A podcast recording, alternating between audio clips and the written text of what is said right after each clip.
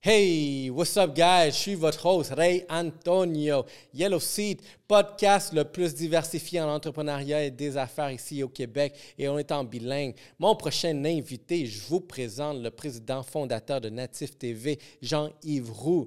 Dans cet épisode, on parle de diversité dans le câble québécois. Premièrement, vous allez entendre parler de son parcours de 1995 jusqu'à maintenant, c'est quoi son parcours, comment il s'est rendu là? Ensuite de ça, on parle de la diversité des créateurs ici, l'impact qu'on est en train d'avoir au Québec. Et finalement, la grosse discussion, c'est vraiment la pétition qu'ils ont avec le CRTC pour avoir un licenciement obligatoire chez Québécois. Fait que pas le choix, Natif TV, dans le câble québécois. Puis ça, ça va être une guerre qu'ils vont devoir accepter et on va dormir avec ça. Je vous invite à aller vous abonner à notre YouTube. On se rapproche du 1000. On est à 800, quelque chose, on rapproche du 900. Donc, tous vos abonnements vont nous aider à aller à la prochaine étape quand vous allez l'entendre dans ce podcast-là, de qu'est-ce qu'on essaie de faire, nous autres, ici, à la diversité dans les médias québécois. Euh, allez nous follow sur Spotify, Apple Podcasts, TikTok, Instagram. Et n'oubliez pas, YouTube, c'est important, YouTube. Je veux donner un gros shout-out à notre partenaire de longue date, Rosemont. Rosemont, ici, le nouvel emballage que vous allez voir du gin concombre que vous allez trouver partout à la sac. C'est les temps des fêtes qui se rapprochent. Puis donc, il y a des coffrets exactement que vous pouvez acheter comme cadeau qui vont être super excellent, que moi, j'ai l'intention d'acheter à un de mes clients. Mais sinon, allez voir le nouvel emballage que vous allez voir. Ça, c'est un des meilleurs gins que je dois avoir goûté au concombre.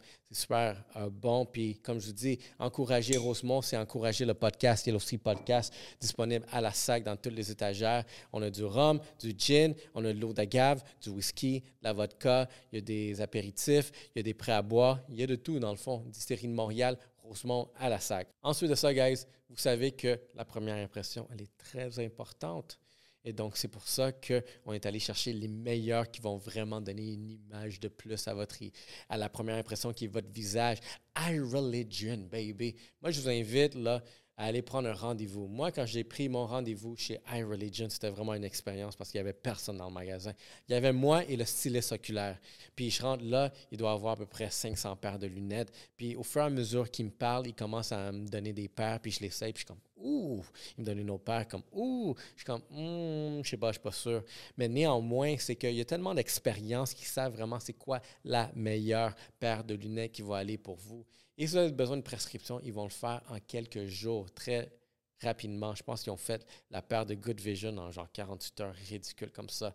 Mais comme je vous dis, allez prenez, prendre un rendez-vous chez iReligion avec un styliste oculaire, vous allez avoir une expérience de fou qui est super important. Et si vous utilisez le code promo YELLOW, YELLOW, YELLOW, code promo YELLOW, vous allez avoir 50 de rabais sur votre prochaine paire. Donc, encourager iReligion, c'est encourager Yellow Sea Podcast. Donc, est-ce que vous êtes prêts à embarquer dans ce podcast-là? Diversité, c'est la discussion de l'année, sinon de notre génération. Et en 2023, on parler beaucoup de diversité. Let's go, Yellow Sea Podcast. Commençons le show.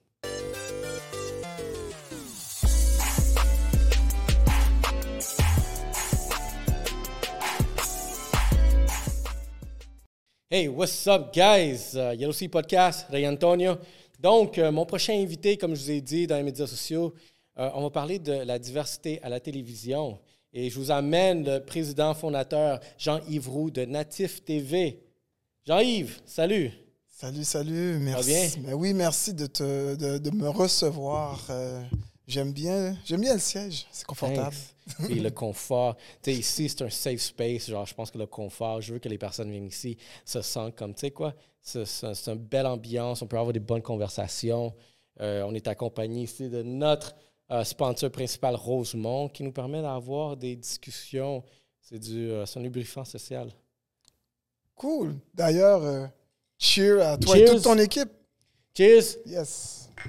Merci pour l'invitation d'être venu. Je donne un gros shout-out aussi à Byron, MTL IVT, qui est derrière, technicien aujourd'hui. Good Vision n'est pas présent avec nous, mais Good Vision est toujours présent avec nous. Good Vision, euh, c'est mon partner, mon day one. Hmm. Euh, c'est à cause de lui que peut-être on est rendu ici à Black Box Media parce que j'ai une vision, mais cette vision-là se fait pas tout seul. Ah, une équipe, j'imagine. J'ai besoin d'une équipe, puis fait que j'avais besoin de quelqu'un qui était qui derrière le, technique, derrière vraiment qui, qui voit les choses que je vois pas, qui va me backer, puis qui aussi comprend la vision. Fait gros shout-out à Good Vision. Teamwork make the dream work. Ça, c'est quelque chose que j'ai appris de cette, aventure-là, Black Box Media. Ah, eh ben ça, c'est un apprentissage euh, qui est indispensable, je crois, pour n'importe quel entrepreneur, peu importe le domaine. Euh, l'équipe, c'est l'essentiel. C'est dur. C'est comme, t'as-tu des fondateurs, des cofondateurs? Euh? Cofondateur, j'ai un partenaire qui, qui, qui, a embarqué dans l'aventure avec Natif TV avec moi de, de, depuis, depuis les tout départs. Je suis arrivé avec l'idée, puis lui, il a cru tout de suite. Puis euh, il, a, tout de suite voulu investir euh, avec moi quand je lui ai tout présenté mon plan d'affaires.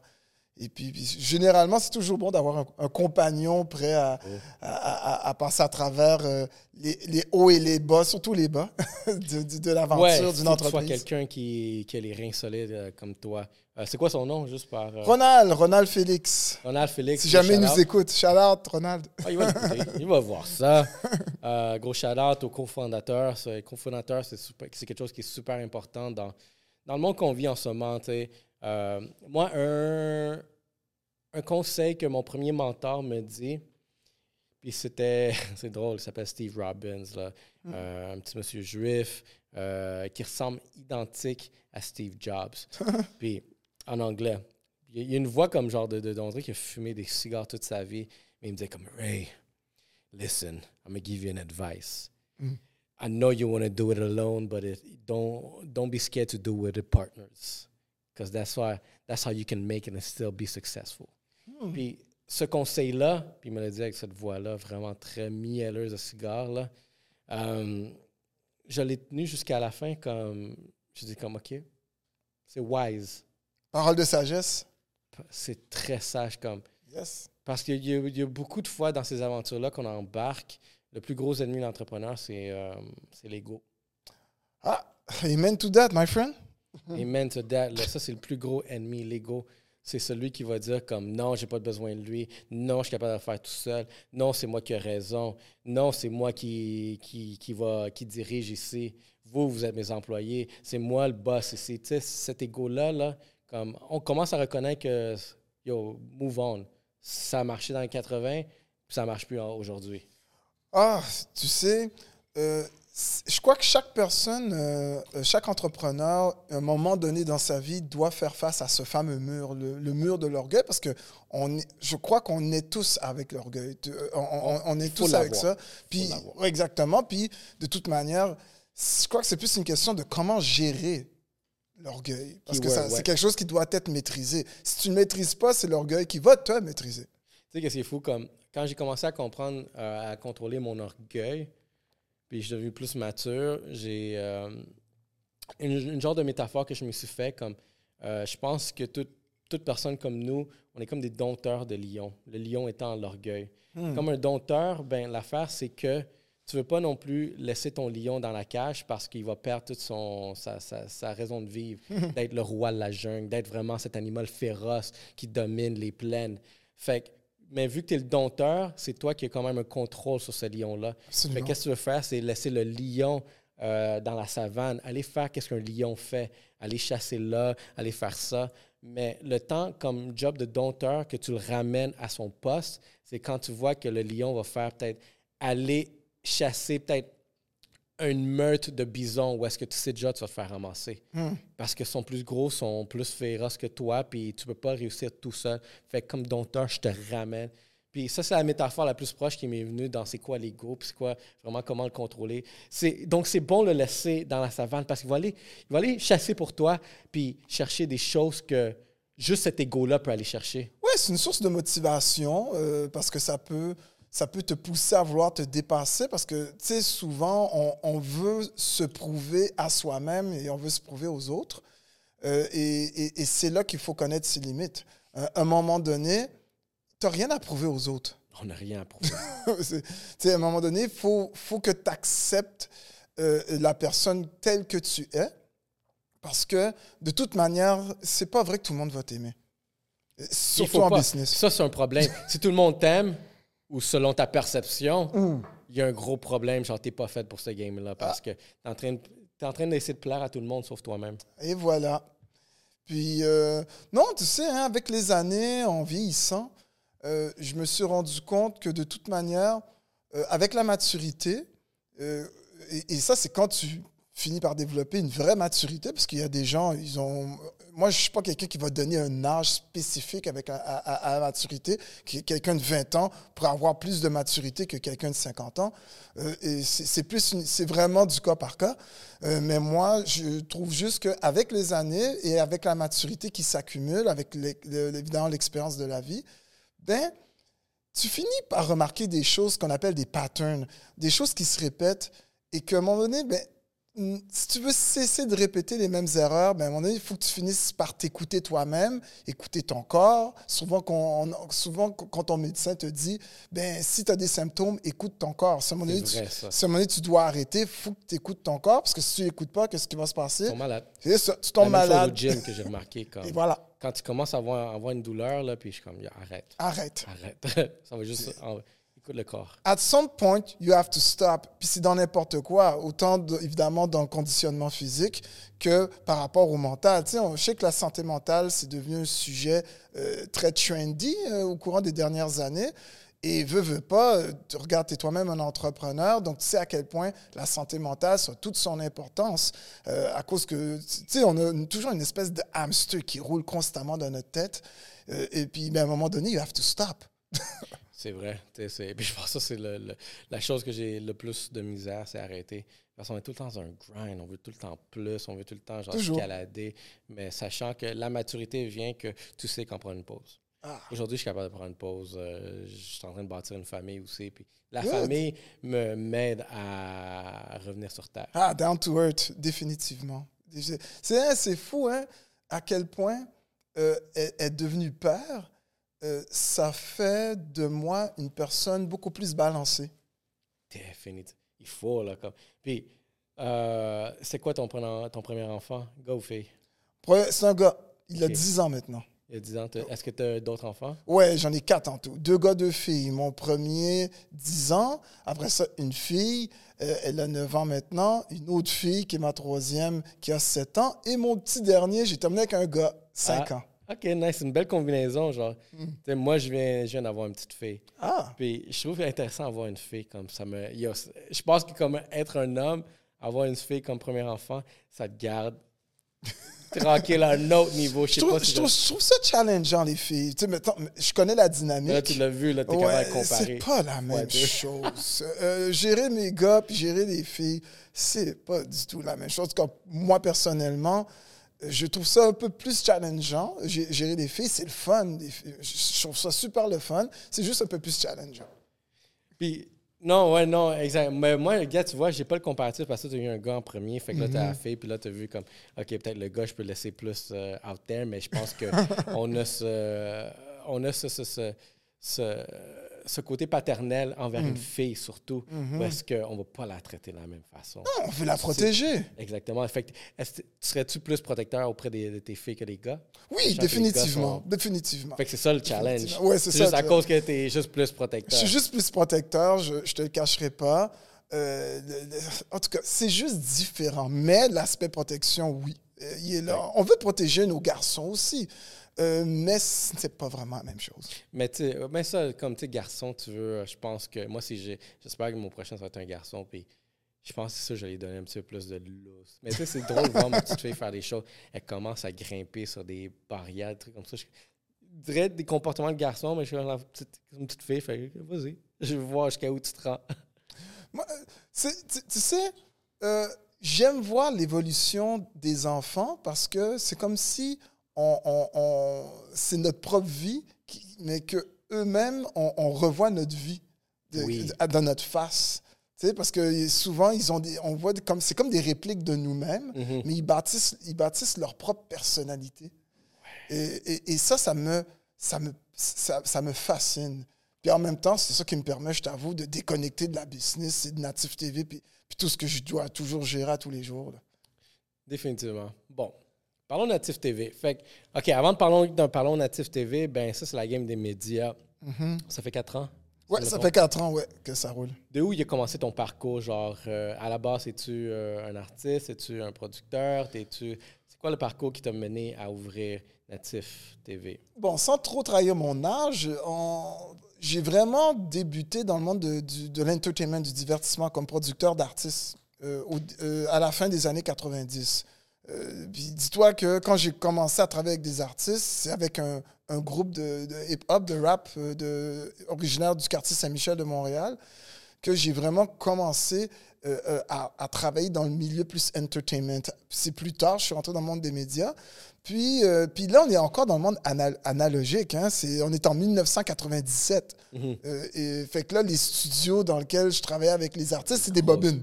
Ouais, ok, les bobines encore. Ah oui, on est encore dans les bobines. Il n'y a pas, pas d'enregistrement euh, encore euh, digital avec les ordinateurs. C'est deux ans plus tard, j'avoue. 99, que ah, le premier saut s'est fait officiellement, puis que j'ai commencé à travailler dans des studios où il n'y avait plus de bobines. Hmm. Ah ouais, c'est. c'est- Et, et- et ça, ça, ça a été tout un changement, tout un choc, parce que euh, ce qu'on appelle les one take, parce que je- moi, avec les artistes avec lesquels je travaillais, il fallait que tu fasses un one take. Les verses, les chorus, les versets. euh, dans une tune, il fallait que tu fasses un one take, puis après, sur un autre take, tu ajoutais, des, des back back vocals. vocals. Exactement. Mais maintenant, dès que tu arrives, dès qu'on on s'est retrouvé à travailler en- de manière totalement digitale, Fait que tu peux le faire dix fois, là, puis... par morceau. Tu penses que le monde avant travaillait plus fort, ils étaient meilleurs que maintenant parce qu'ils savaient que genre j'ai one take, sinon ça coûte cher? Ben oui, c'est- bon, un, c'est vrai que financièrement, tout coûtait plus cher. Absolument tout. Fait que ça demandait un effort, oui. Je suis totalement d'accord avec ça parce que je me rappelle, je suis capable de faire la différence. C'est juste que, étant donné que maintenant, 20, 25 ans plus tard, il y a comme un autre, cet effort-là qui, était, euh, qui est moins nécessaire en studio, mais maintenant, il est devenu plus nécessaire ailleurs. Et je trouve que c'est le marketing, euh, euh, où l'effort est, est devenu beaucoup plus, euh, qu'on pourrait dire, exigeant. Parce que mais- compétitif, oui, là, parce que tout le monde peut sortir de... Dans le temps, ça te prenait du temps de sortir puis montrer Ouais. que tu es un artiste. Maintenant, tu as juste à ouvrir toutes les plateformes puis shoot. Ben, tu fais ton studio chez toi avec. ah, Bon, regarde, avec, un avec des micros, avec un micro, ton laptop, tu achètes tout sur Amazon à un prix quand même assez accessible. Puis n'importe quel artiste peut avoir son petit studio chez lui. Euh, ce qui fait que. Mais c'est quoi le vrai challenge finalement? Ben, C'est le branding. c'est le branding, c'est tout le tra- les réseaux sociaux. Tu as vu tout cet effort-là? Mais ça, ça n'existait pas, là. Ça, c'était le travail du record label. Est-ce que t'aimes t'aimes mieux, genre... Quel moment t'aimes mieux, vu que tu as connu l'analogue vraiment à, son, à, sa- à son corps, Ouais. complet- contrairement à maintenant, Mhm. quel air aimes-tu plus? Ben, je trouve que, euh, étant donné que je suis quelqu'un qui est rebelle de nature, euh, euh, je trouve que l'ère euh, d'aujourd'hui est meilleure pour les artistes. À cause que euh, aujourd'hui, il y a cette liberté-là que l'artiste n'avait pas nécessairement à l'époque. Comme tu l'as dit aussi avec les, euh, les record labels. Les record labels avaient, la beaucoup plus de pouvoir parce que n'importe quoi coûtait de l'argent. N'importe quoi. Fait que, euh, puis là, genre, là, tu réussis à pogner un deal d'un record label. Fait que là, t'es comme, genre, un prêt. Que tu dois rembourser au label. au label. Fait que, bon, pour faire un comparatif simple à comprendre, aujourd'hui, un artiste en 2022-2023, ben, euh, il peut se rendre du processus d'écriture de sa chanson jusqu'à l'enregistrement, euh, euh, faire son propre clip avec, même son téléphone, parce que maintenant, il y a des téléphones où la, la, la, la, la qualité est tellement, est tellement bonne que tu peux carrément faire un vidéoclip avec ton téléphone et jusqu'à même bâtir ton propre fanbase avec tes réseaux sociaux. Et puis que si un record label est intéressé à te signer, il est mieux d'avoir un, un très, très bon chèque et pour que ça vaille la peine pour un artiste qui réussit à avoir, je sais pas, 200-300 000 followers, euh, parce que c'est un gros chiffre pour qu'un artiste au Québec, avoir 200-300 000 followers sur TikTok, 400 000 followers sur Instagram, 200-300 000 sur Facebook. Fait que quand tu réussis à arriver à ce niveau-là, ben, l'artiste a le bout du bâton. Mhm. Maintenant, retournons en arrière, 30 ans en arrière, 30-40 ans en arrière, fin des années 90. Là, c'est le contraire. Le plus loin qu'un artiste peut se rendre, de manière générale à cette époque-là, c'est de faire un, c'est enregistrer un démo de deux, trois chansons maximum si tu as les sous nécessaires pour payer le studio qui coûtait en moyenne 75 à 100 dollars l'heure. Et, et, puis payer les producers. Fait que là, avec ton démo, qu'est-ce que tu peux faire? C'est, bon, peut-être que tu vas réussir à faire jouer une de tes chansons à la, une radio communautaire. C'est le plus loin que tu peux aller en termes de promotion. Et puis là, tu te promènes avec tes cassettes de tes démos, tes cassettes DDK, que tu distribues dans des record labels et tu espères qu'un record label va te signer. Et puis c'est ce record label-là qui va se taper la job de payer ta promotion, tes vidéoclips, puis tout le kit. Fait que tu es comme totalement dépendant du record label. Alors que 30-40 ans plus tard, aujourd'hui, c'est le contraire. L'artiste a cette liberté. Mais il y a beaucoup plus d'efforts, de responsabilités qui tombent sur lui. Oui, oui, définitivement. OK, nice. C'est fou à, voir vraiment ce concept-là. Je pense qu'il y a beaucoup de monde en ce moment qui peuvent donner exactement euh, cet exemple-là que tu viens de donner, que j'ai rencontré, ou même que plein de monde, les jeunes Gen Z, ils n'ont pas accès à quelqu'un de dire comme avant, c'était Non, non, c'était vraiment pas. En plus, je suis quelqu'un qui a grandi dans le hip-hop et, euh, et j'ai vraiment vu la différence entre tout le travail que les artistes de la scène hip-hop devaient, devaient, faire juste pour réussir à, à, percer quelque part euh, dans les années 80, 90 versus cette troisième décennie-là qu'on a entamée, euh, des mhm. années 2000. C'est tellement différent, c'est fou ça. Non, j'en doute pas. Puis ensuite de ça, fait que tu as fait ça pendant combien de temps, mettons? Oh, j'ai fait de 80, euh, milieu des années 90, puis vraiment, là, 2002, 2003, j'ai vraiment laissé ton... J'ai commencé à, à, petit à petit à rentrer dans la production, euh, dans la production vidéo, mais avec les vidéoclips. OK. C'est vraiment avec les vidéoclips parce que là, on est au début des années 2000, ben là, ça devient un peu plus accessible produire des vidéoclips parce qu'il y a un autre changement technologique euh, qui se fait aussi point de vue de la production vidéo. Maintenant, euh, à l'époque, pour faire des vidéoclips, ben, tous les vidéoclips, euh, pour la plupart du temps, ben, ça devait se filmer encore sur des bobines 16 mm ou du 35 mm. Donc, donc quand tu as, tourné le vidéoclip, et ça, c'est si tu as les moyens de payer des pellicules à ton mhm. réalisateur, ça coûtait extrêmement cher. Euh, après ça, pour, envoyer ça en montage, faire le transfert. Puis là, sont arrivées les premières caméras numériques en 2002-2003. Fait qu'il y avait possibilité, dans ce cas-là, de tourner des vidéoclips sans pellicule directement en format digital. Et là, ça a, été, ça a été un changement énorme parce que au Québec, euh, il y avait un, organisme de financement qui s'appelait Vidéofact à l'époque qui finançait les vidéoclips. Ça coûtait en moyenne 15-20 000 dollars minimum pour avoir un vidéoclip pour un artiste. Donc 50 000 dollars, 60 000 dollars pour un vidéoclip, c'était normal. Hmm.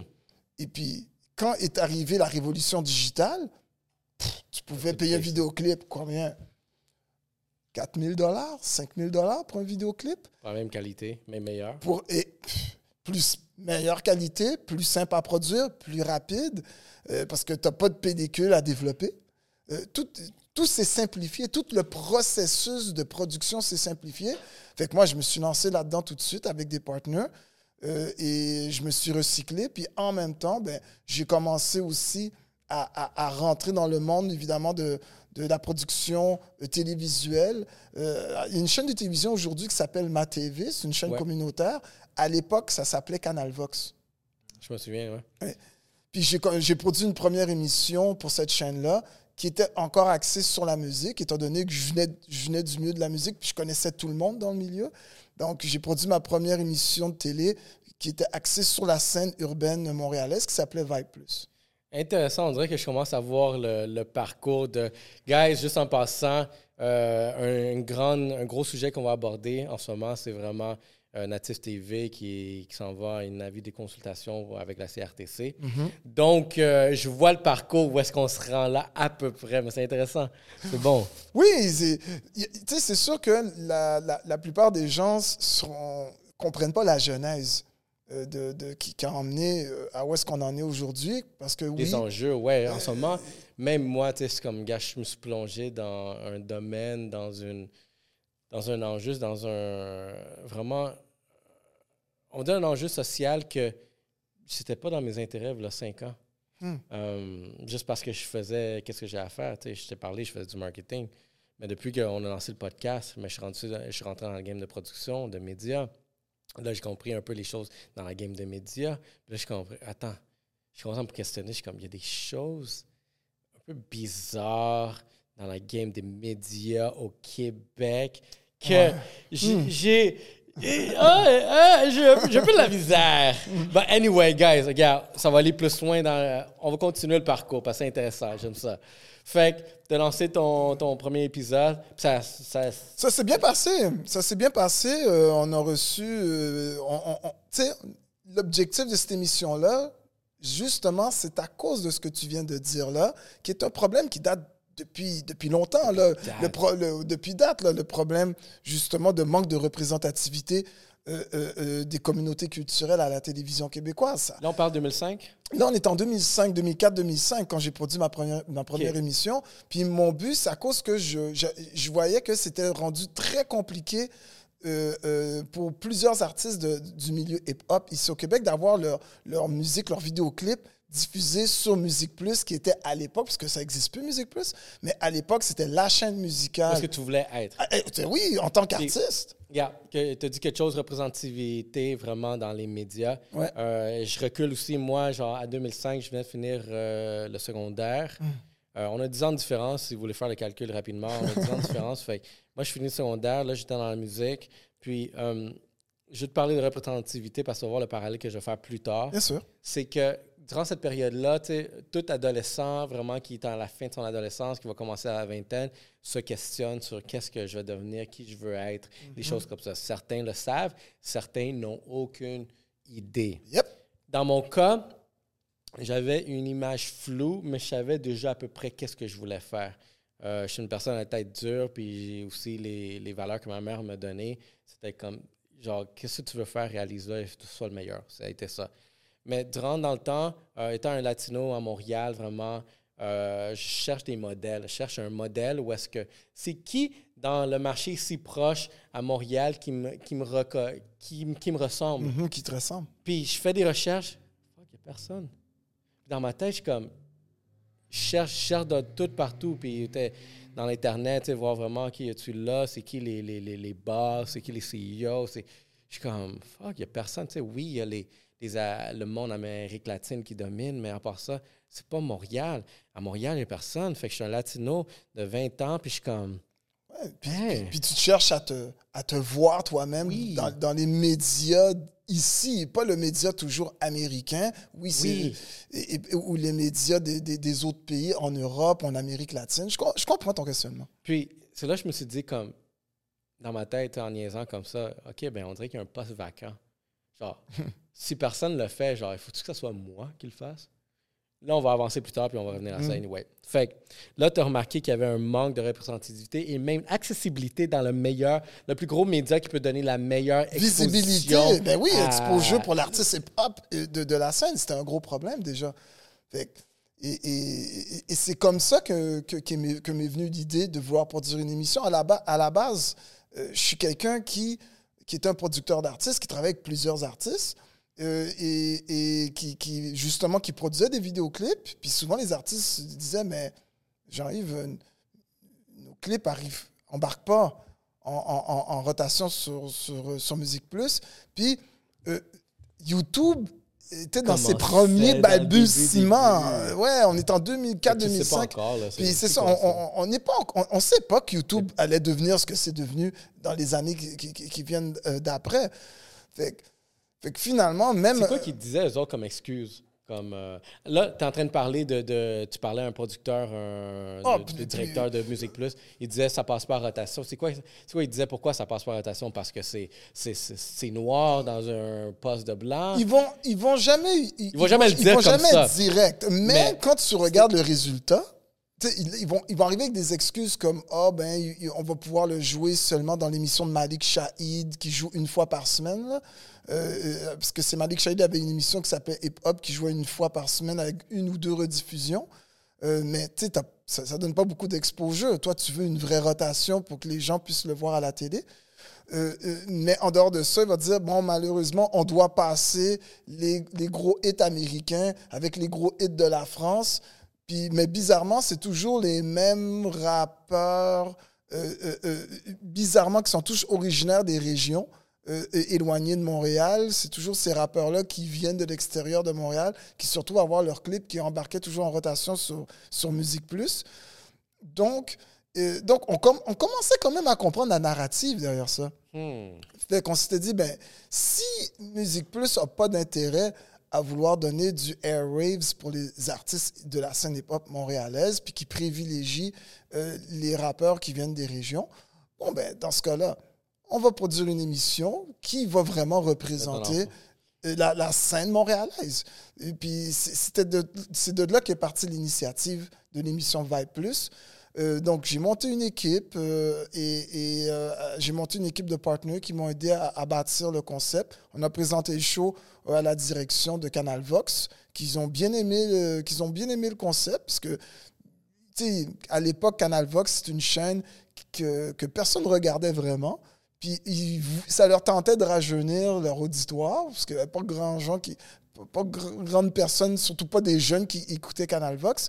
Fait que dès la première saison, c'était en janvier 2004, dès la première saison, ça a eu un succès assez instantané. Canal. Vox a tout de suite vu leurs chiffres augmenter À en termes, ouais, à cause de l'émission, parce qu'ils ils, ils se sont vite rendus compte que, ah, tiens, il y a comme euh, des gens qui regardaient jamais la chaîne qui commencent à la regarder, la chaîne. Wow, OK, nice. Donc, c'est une émission où non seulement on diffusait les clips, mais on faisait pas juste diffuser des clips, mais euh, notre, notre animatrice qui s'appelait Katie Antoine, à, à l'époque, t'es Antoine est venu ici. oh, viens à ton émission en plus! Ouais. Ah, ben, shout out à toi, Shout Katie! out, était Antoine.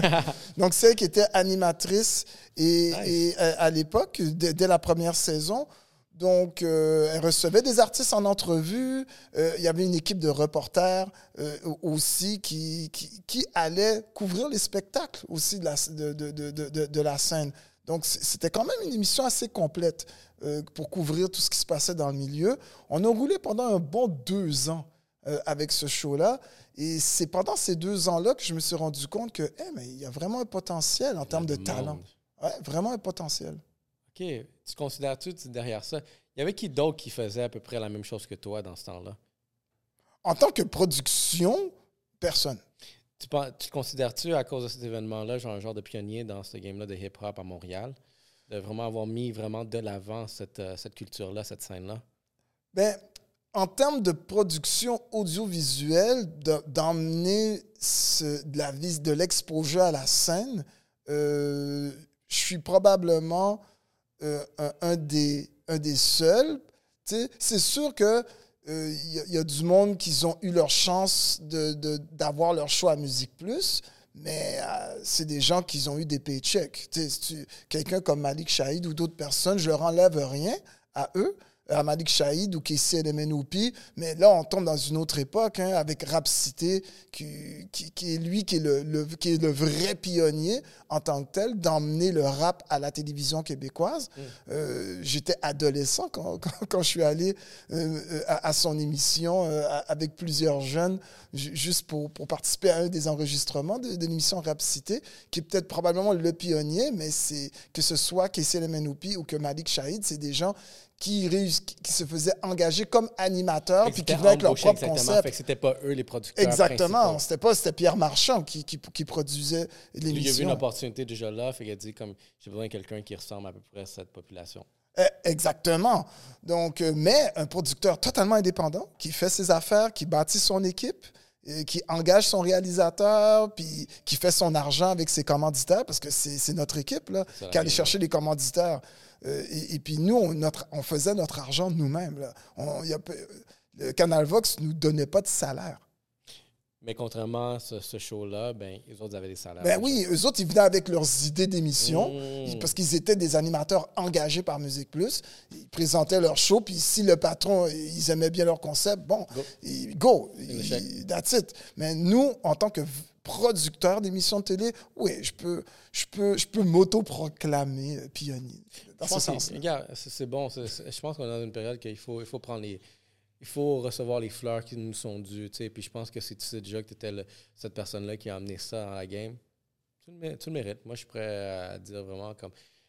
Je pense que des fois, on est trop là, la, la- la- que, Euh, la population, c'est comme tu dis, soit calme, soit- surtout au Québec. J'ai déjà eu cette discussion plusieurs fois ici où est-ce que le succès c'est mal vu parce que si t'en parles trop, ben ils vont dire comme pourquoi toi, pourquoi pas moi? Ben hey, comme travaillé plus fort que toi. Mais Mm. je pense qu'aujourd'hui, je veux commencer à renforcer cette mentalité-là où est-ce que hey, j'ai mis les efforts, je mérite de ça. Ouais, tu t'assumes. d'une façon très respectueuse. Mais aussi comme, regarde, genre, Faut le droit- je dois assumer ça. Ouais, ouais, faut s'assumer. Je trouve que ici, le, le Québécois veut pas trop, mais sinon les personnes ici euh, au Québec ne veulent pas trop genre assumer ça par crainte de ah ben le De représailles. de représailles, exactement. Pour qui tu te prends? Exactement. Hey, moi là aussi j'étais là, là, je- ben oui, c'est moi qui t'allais cogner aux portes euh, à moins 40 degrés là. Fait que là en deux, là on est proche du 2010. Oui, ben là, les années ont passé. Euh, à un moment donné, j'ai-. Bon, c'est sûr qu'à cette époque-là, euh, tu sais, je faisais pas. Je faisais beaucoup de choses. Non seulement. euh, Il y avait l'émission qu'on produisait, j'étais encore impliqué dans la production d'artistes, j'étais encore impliqué dans la production d'événements. Et fait que, à un moment donné, je me suis séparé de- de mes partenaires pour vraiment me concentrer sur euh, euh, la, production corporative euh, parce que il y avait quand même une explosion, l'explosion évidemment là, de, la diffusion vidéo sur Internet. Puisque maintenant, de plus en plus, les compagnies voulaient engager là, des, des, des, des boîtes de production pour filmer des vidéos pour la promotion de leurs produits sur leur site web. C'est fou ça, qu'est-ce que tu viens de dire, genre la- des opportunités corporatives, parce que même moi, Black Box Media, je l'ai vu cette opportunité. À ce jour, euh, les opportunités de travailler avec des, des entreprises. Parce que c'est pas notre core business. C'est un core business que j'aime bien parce que, gars, c'est un, on est dans un, c'est un podcast sur l'entrepreneuriat. Fait qu'aller développer des, en- des entreprises, puis faire ci, faire ça, mettre ton, ton, ta créativité derrière ça, ça nous permet de développer ça. Mais je le remarque à ce jour également que, tu sais, quoi, la, la, la business corporative, ça reste une niche pour une boîte indépendante à développer. Faire un peu d'argent de côté. la, bonne, la bonne argent aussi. Ah oui, non, non, le corporatif, regarde, ça paye. C'est plate, c'est pas très créatif, parce que c'est de la commande. Il faut se dire les vraies affaires. oui, c'est- Tu sais, le client dit, regarde, euh, moi, moi, je vends des chaussettes, puis euh, je, veux, je veux que tu me filmes de quoi qui, qui met mes chaussettes en valeur, les chaussettes que je vends en valeur. Puis tu essaies d'être le plus créatif que tu peux avec, pour, pour ton client, mais ça paye super bien. il faut l'admettre. Surtout quand tu es indépendant, tu as besoin d'aller chercher tes, euh, tes revenus. euh. Mm-hmm. Fait en ce moment, gars, je, le- je donne, je donne ça. C'est une façon aussi que tu sais, nous autres, on est en train de build up aussi Black Box Media. Il y a un beau côté de corporation, mais qu'est-ce- corporative, j'aime ça résoudre des problèmes que les autres ne sont pas capables de résoudre parce qu'ils sont tellement genre business. Des fois, il faut que tu aies du monde externe, mais du monde créatif. Ouais. Puis, puis bon, je donnais l'exemple euh, d'une compagnie euh, qui, qui, fabrique des, bon, qui fabrique des chaussettes. Ben, leur job, c'est de fabriquer des chaussettes puis de vendre des chaussettes à travers, à- dans plusieurs pays. Euh, ils n'ont pas nécessairement la capacité de, de- de- filmer des publicités pour mettre en valeur leurs leurs produits. Donc, ils, ils font, ils font affaire avec des boîtes de production créatives euh, comme, ta, comme, comme ta boîte ou comme la boîte que, que j'avais à l'époque, justement pour prendre tout cet aspect-là en, en main pour eux. Clé en main, regarde, on fait une belle promotion, tu vas pouvoir utiliser ton, ton, ton, ton- justement ce, clip vidéo-là pour la promotion de ton, ton produit sur le web. Bon, à, à cette époque-là, il n'y avait pas de réseaux sociaux. Facebook n'était pas encore populaire. On est en 2005-2006. Euh, et donc, c'est sûr qu'avec l'explosion des réseaux sociaux à partir de 2009, 2008, c'est vraiment là que Facebook, Twitter est arrivé peu de temps après, euh, que là, la game Ouais, a commencé à ça, totalement ouais. changer. Ouais, exactement. Puis c'est à cette époque-là que j'ai commencé aussi en même temps à, à réfléchir à, à l'avenir de l'industrie. Euh, Hmm. Parce que je me suis vite rendu compte que finalement, euh, les, les gens qui contrôlent l'industrie médiatique au Québec, ça va pas changer. Hmm. Si on veut du changement, il faut l'apporter nous-mêmes. Hmm, nice. J'ai- J'aime ça. C'est là qu'au téléphone que j'ai senti comme, OK, on a des points en commun. Encore là, je suis un peu plus jeune dans une autre game, mais j'ai réalisé les mêmes problématiques. Fait que, OK, on va remonter un peu dans le temps. Là, on dit si on remonte à 2015. Mhm. 2015, euh, t'es rendu où à cette époque-là? 2015, ça fait quelques années maintenant euh, que je suis, qu'on peut dire, en plein développement d'un concept d'émission, de justement un concept d'une nouvelle chaîne de télévision euh, qui serait francophone, mais qui, je voulais vraiment que ce soit une chaîne qui, qui soit représentative de ce côté multiculturel qu'on ne voit pas à la télévision québécoise. C'était vraiment ça l'objectif. Mhm. Donc, euh, évidemment, la première chose que j'avais déjà entamée, c'était d'aller chercher une licence avec le CRTC. Euh, que, démarche que j'avais entamée depuis 2011, euh, qui finalement a été approuvée en 2012.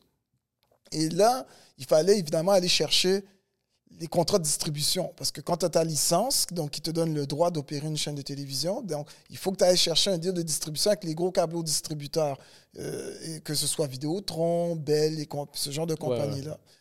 Et, et là, c'est un, un énorme challenge parce que euh, tout de suite en partant, ben, euh, un, il faut que tu trouves le bon contact, c'est des grosses corporations. Puis deux, même si tu réussis à trouver le contact, tu dois les convaincre parce qu'ils n'ont aucune obligation de distribuer euh, ta que t'es chaîne de télé. privé. Là, là tu as vraiment fait. Tu as passé l'obstacle du, du public. Mhm. Là, tu es rendu, il faut que tu passes l'obstacle du privé. Yep, exactement. Puis, c'est sûr et certain que euh, on s'était dit, comme c'est une chaîne francophone, puis qu'au Québec, Vidéotron détient quand même plus, de- plus de 60%, du, 60 à 70% du marché des, des- des- des- de, de ceux qui ont câble à la maison, c'est Vidéotron. T'sais, Après ça, le, le, le, qua- le 30-40% qui reste, c'est partagé entre Cogeco, Bell, puis quelques petits joueurs. Mhm. On a, donc, Vidéotron est comme incontournable. Mais malheureusement, euh, il y avait une fermeture. Fait qu'à un moment donné, on s'était, moi et, mes- moi et mon partenaire, on s'est dit, qu'est-ce à- qu'on fait? C'est quoi, tu penses, à fermeture? On l'a jamais su au début. Quelle était Mais tu, vas, mais tu vas voir comment on, on- on l'a découvert. Oh, OK. Ouais, ouais, tu, c'est, c'est, On mais vient on s'en vient là, guys. Tu sais, ici, euh, je sais pas si c'est dans la mentalité ici au Québec, mais les gens euh, sont très hypocrites. OK? Ouais. They, they- they're, not, they're not straight to your face. You know? Tu vas jamais réellement savoir euh, euh, co- com- com- comment les gens sont. C'est pas comme aux États-Unis où business is business. Soit on fait de la business ensemble ou on fait pas de business ensemble.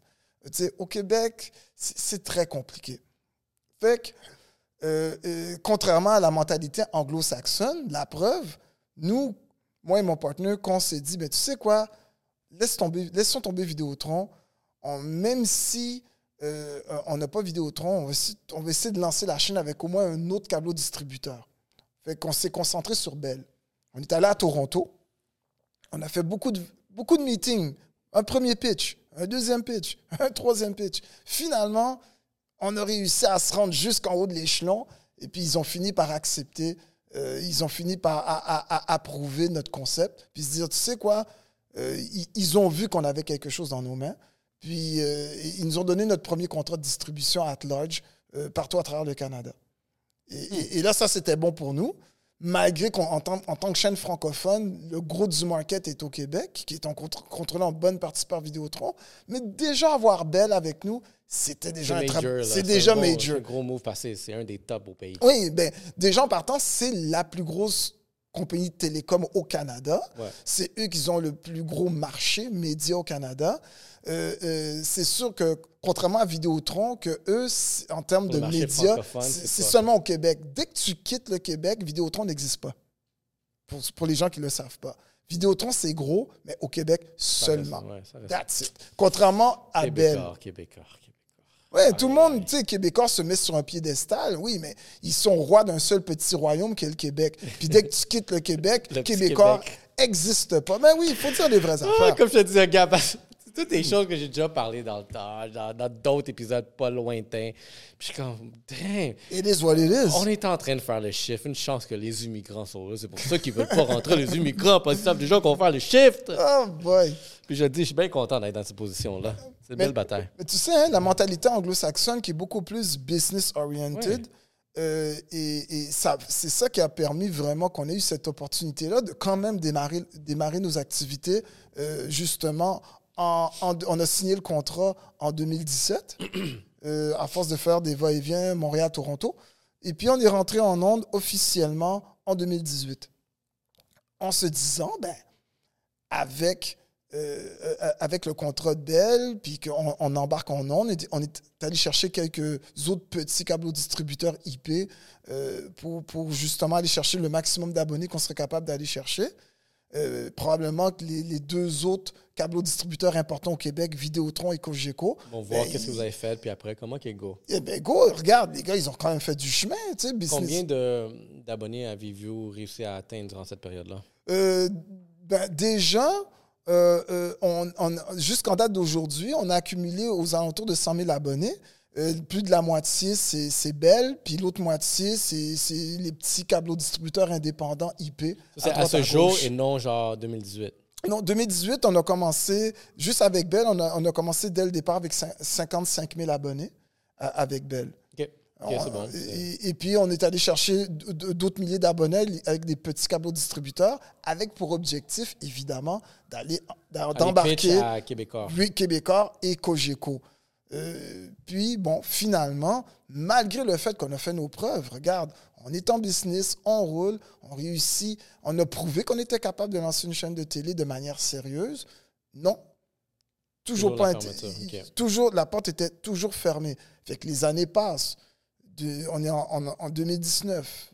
Mais là, Natif, ça fait 4 ans, Natif a commencé en Oui, 2018. 2018, oui. Fait que durant cette période-là, c'était quoi l'entreprise qui, qui représentait vraiment ce deal-là? Chez Bell? C'est-tu c'est-tu Natif ou c'est quelque chose d'autre? Euh, donc, euh, au départ, quand on a lancé la chaîne, bon, ça s'appelait CNVTV, on, on trouvait que le branding n'était pas assez fort. Fait que ça, après six mois seulement qu'on était en ondes, donc de juin 2018 jusqu'à la fin de l'année, on a changé, on a changé complètement le branding. C'est de là qu'on est arrivé avec le nom natif. OK.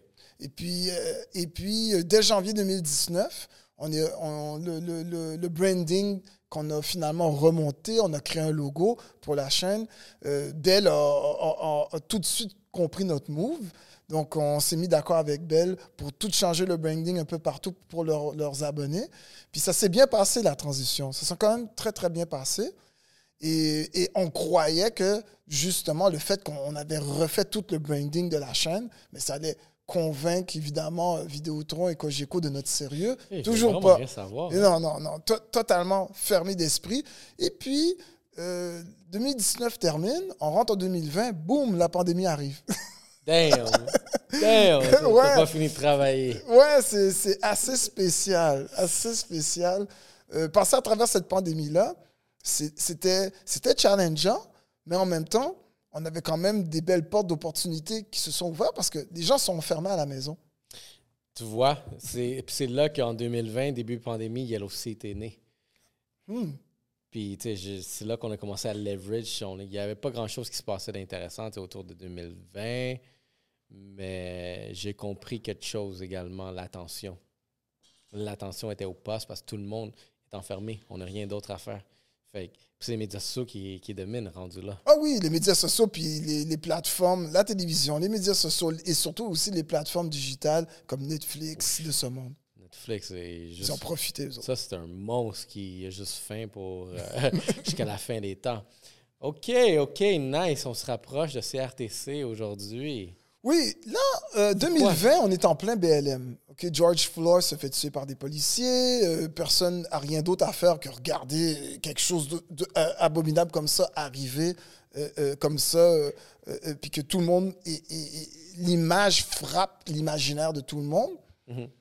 Fait que nous, on voit que soudainement, il y a comme une ouverture qui se fait euh, un peu partout par rapport à tout ce qui est justement empowerment of, the, uh, uh, uh, of black people et des personnes de couleur en général, et puis que soudainement, il y a une ouverture à la diversité qui commence à se faire dans l'industrie. tout le monde veut euh, embarquer. Tout le monde veut embarquer dans le train de la diversité.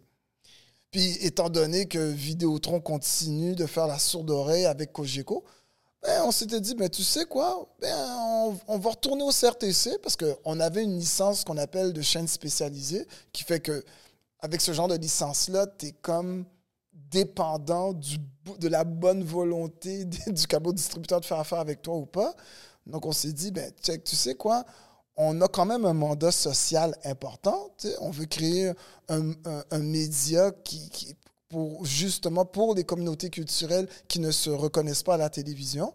Alors, on s'est dit, ben, on pourrait peut-être réussir à convaincre euh, le CRTC qu'on a quand même un mandat social qui est fort et qui pourrait être un plus pour la société québécoise. Et, probablement, peut-être que le CRTC nous accorderait ce qu'on appellerait une licence obligatoire, qui est totalement différent. OK, fait là, ils ont pas, là euh, Vidéotron n'aurait pas le choix. Pas le choix de distribuer Native TV avec ce genre de licence-là. Exactement.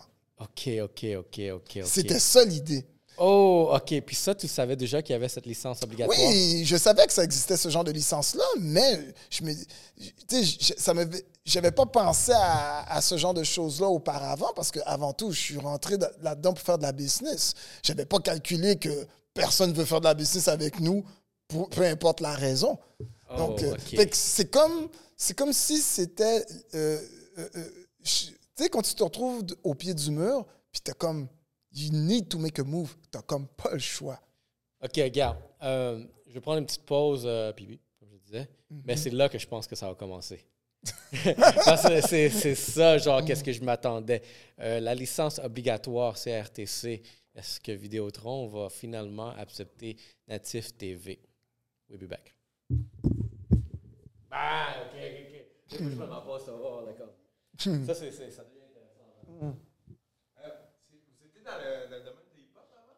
Oui, oui, dans une autre vie. Ah, parce que moi, justement, moi, j'ai, euh, je fais exactement ce que vous, faisiez avant mm -hmm. euh, dans, dans, le web. J'ai vu des rappeurs euh, de la scène montréalaise. Ouais. Je vais voir dans les shows, je fais des, ah. des vox pop et tout ça. Ah, c'est cool. Juste pour être curieux, c'est quel rappeur que vous étiez. Avec qui Wow! Vous avez nommé deux, puis les deux, genre, je sais, j'ai tra... Regarde, j'ai à cette époque-là, j'ai travaillé avec le roi Enoch. Oh, ouais. Ouais, c'était un, un, de mes des principaux artistes que je m'occupais à l'époque. Oh, ouais. Je me rappelle du roi Enoch. Ouais, il était très populaire à oh, l'époque. Oui, oui, ouais, il était, il était, très populaire. Il en France, oui, oui, il est, il est, beaucoup plus en France qu'ici maintenant. Il est beaucoup plus en France. Euh, j'ai travaillé à, à cette époque-là, j'ai travaillé avec Casey Combination, Combine Nakai, Roi Enoch. Euh, ben, je, faisais, je faisais venir aussi, euh, j'ai aussi sorti des albums d'artistes de la France que, que j'ai que j'ai sortis ici, aussi au Québec, euh, comme Joe Star, La Fouine. J'ai ouais parce que j'avais un deal de licence avec Sony avec Sony France donc des albums de certains rappeurs de la France que c'est moi qui m'occupais de sortir leurs albums ici au Québec. Ben, c'est ça parce que la fouine Enoch, je les connais. Je veux dire, ici, là, c'était. Euh, moi, je parle, moi, j'ai 30 ans. Là, donc, mm -hmm. euh, quand même, j'écoutais ça, j'étais au secondaire. Ouais, ouais, sais, on, on, on c'était. On tourne, on tourne c'est ça, 15 ans en arrière. Là. c'est drôle parce que je sais que moi, je fais comme un peu le truc. Là, comme ouais, ouais. Le rap québécois et tout ça. Ouais. Le rap québécois et aussi reggaeton. Aussi, la scène reggaeton, oui, qui, qui, commence à quand même à prendre de l'ampleur ici. Ouais. Je, je, moi, j'aime bien ça de voir. Il y, y, a quelque chose qui se passe là d'intéressant dans, dans, la scène euh, reggaeton montréalaise. Ouais, ben tu vas voir, tu sais, de retour, guys. Euh, là, c'est la licence obligatoire, puis c'est là que ça devenait intéressant.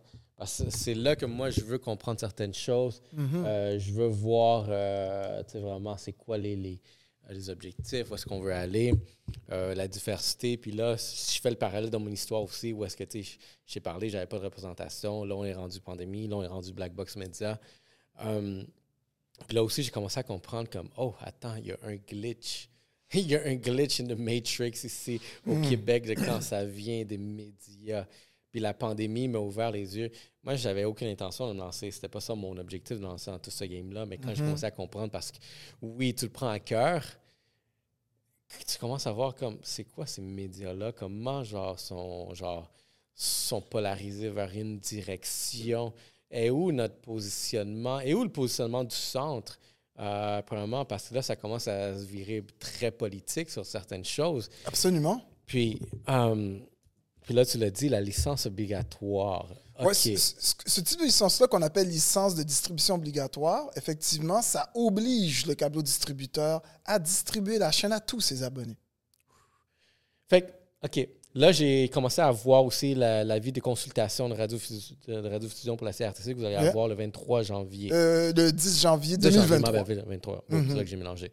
OK, parfait. Là, j'ai commencé à vraiment me familiariser aussi. c'est parce que je voulais comprendre c'est quoi les termes, dans quoi euh, on va s'engager dans cette euh, collaboration-là.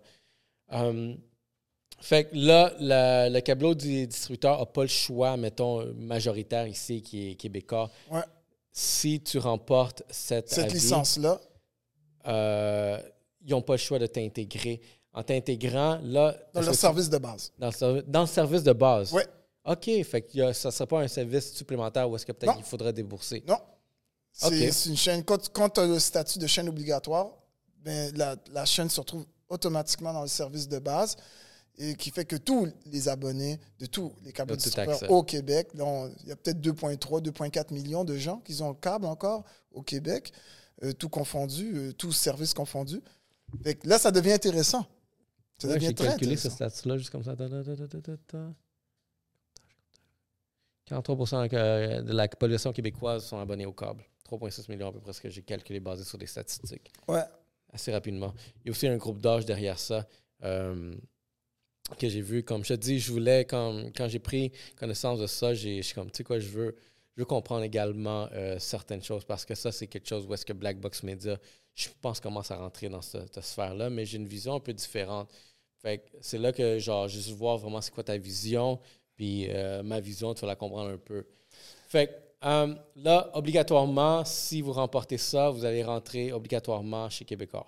Oui, Québécois, Cogeco, tout le monde au Québec. Comment tu te sens rentrer dans une relation avec quelqu'un qui veut pas que tu sois là? C'est- C'est sûr que ça devient un mariage forcé.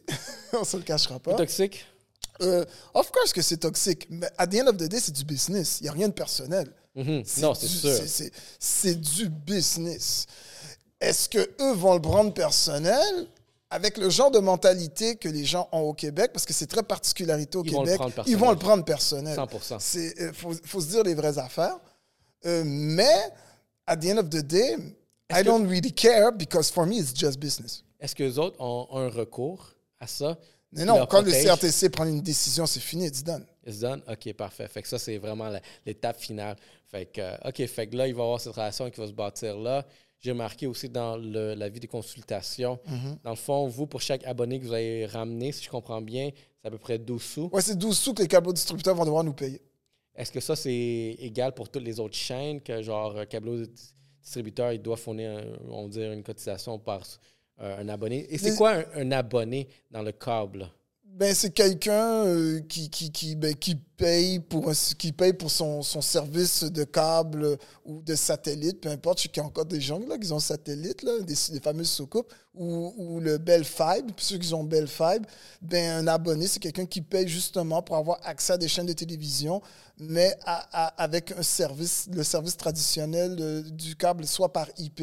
Internet Protocol, ou bien par le câble normal comme Vidéotron. C'est vraiment ça. Fait que dans la vie, il y a une mention que c'est à peu près 200 000 abonnés qu'il y a chez. Le 200 000, il représente quoi? Euh, quand tu dis 200 000, euh, tu parles du nombre d'abonnés? Ouais, sur le nombre d'abonnés, c'était que je me demande, est-ce que c'était sur des euh, prévisions que, admettons, que Native TV pouvait ramener une valeur ajoutée à la- la- la- la- le forfait du câble, ou c'est un 200 000 qui est déjà, admettons, à Vidéotron, que peut-être vous allez avoir Ah, ok.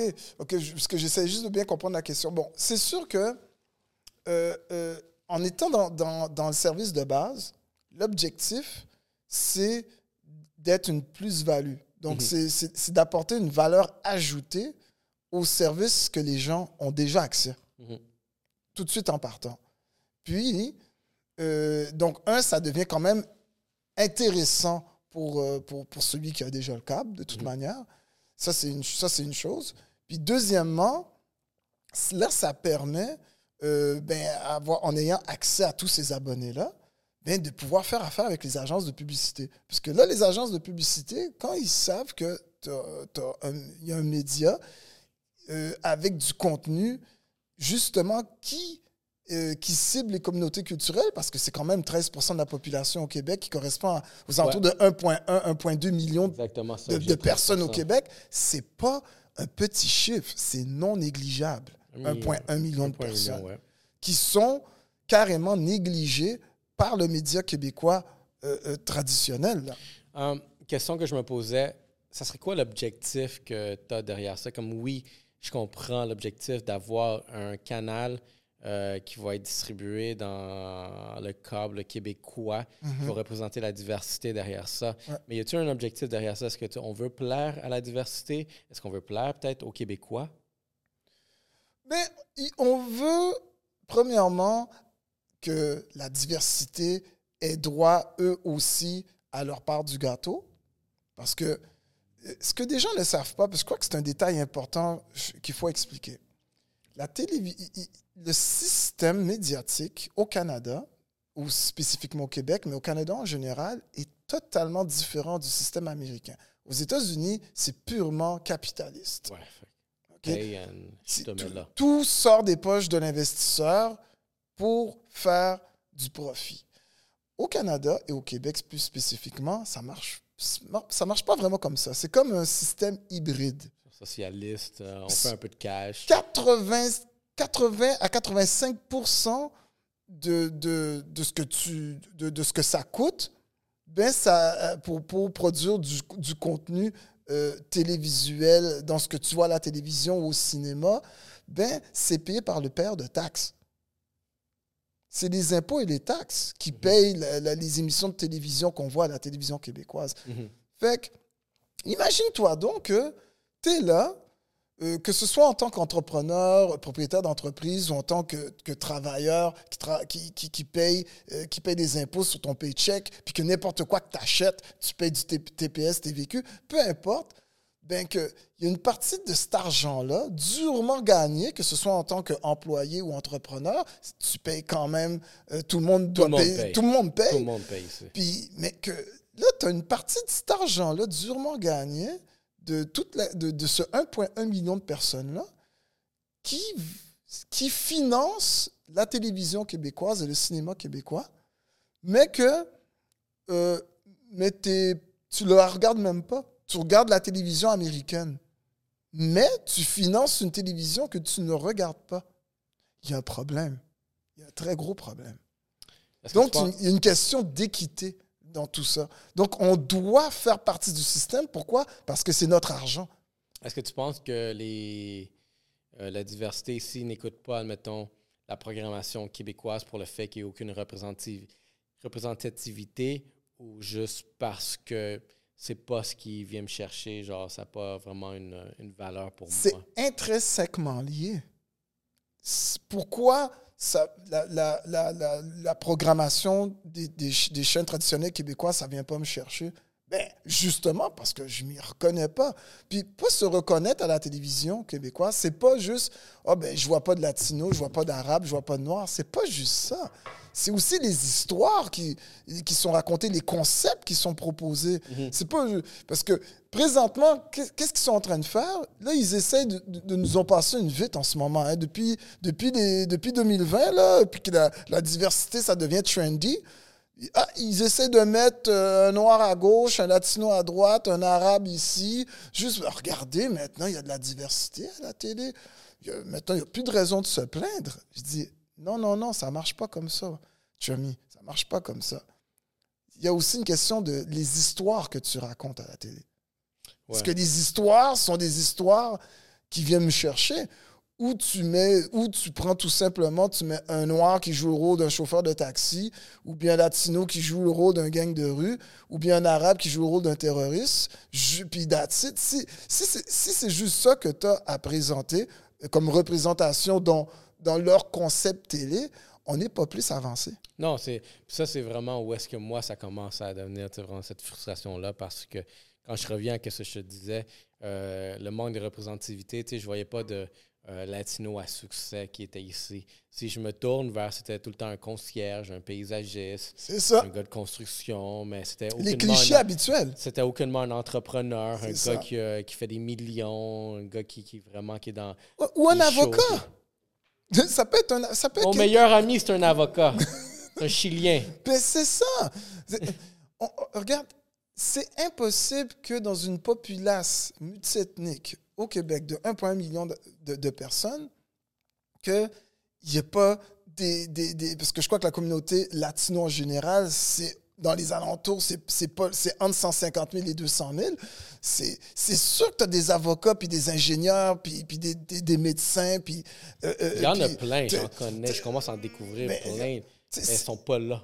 Ils Ben- sont pas dans la, la vue publique. Exactement. Fait que quand tu regardes des séries télé québécoises et que tu regardes des émissions de télé, que tu, vois, tu regardes des téléréalités, des choses, est-ce que on voit cette représentativité de qu'est-ce que le Québec est? C'est c'est- à travers les histoires.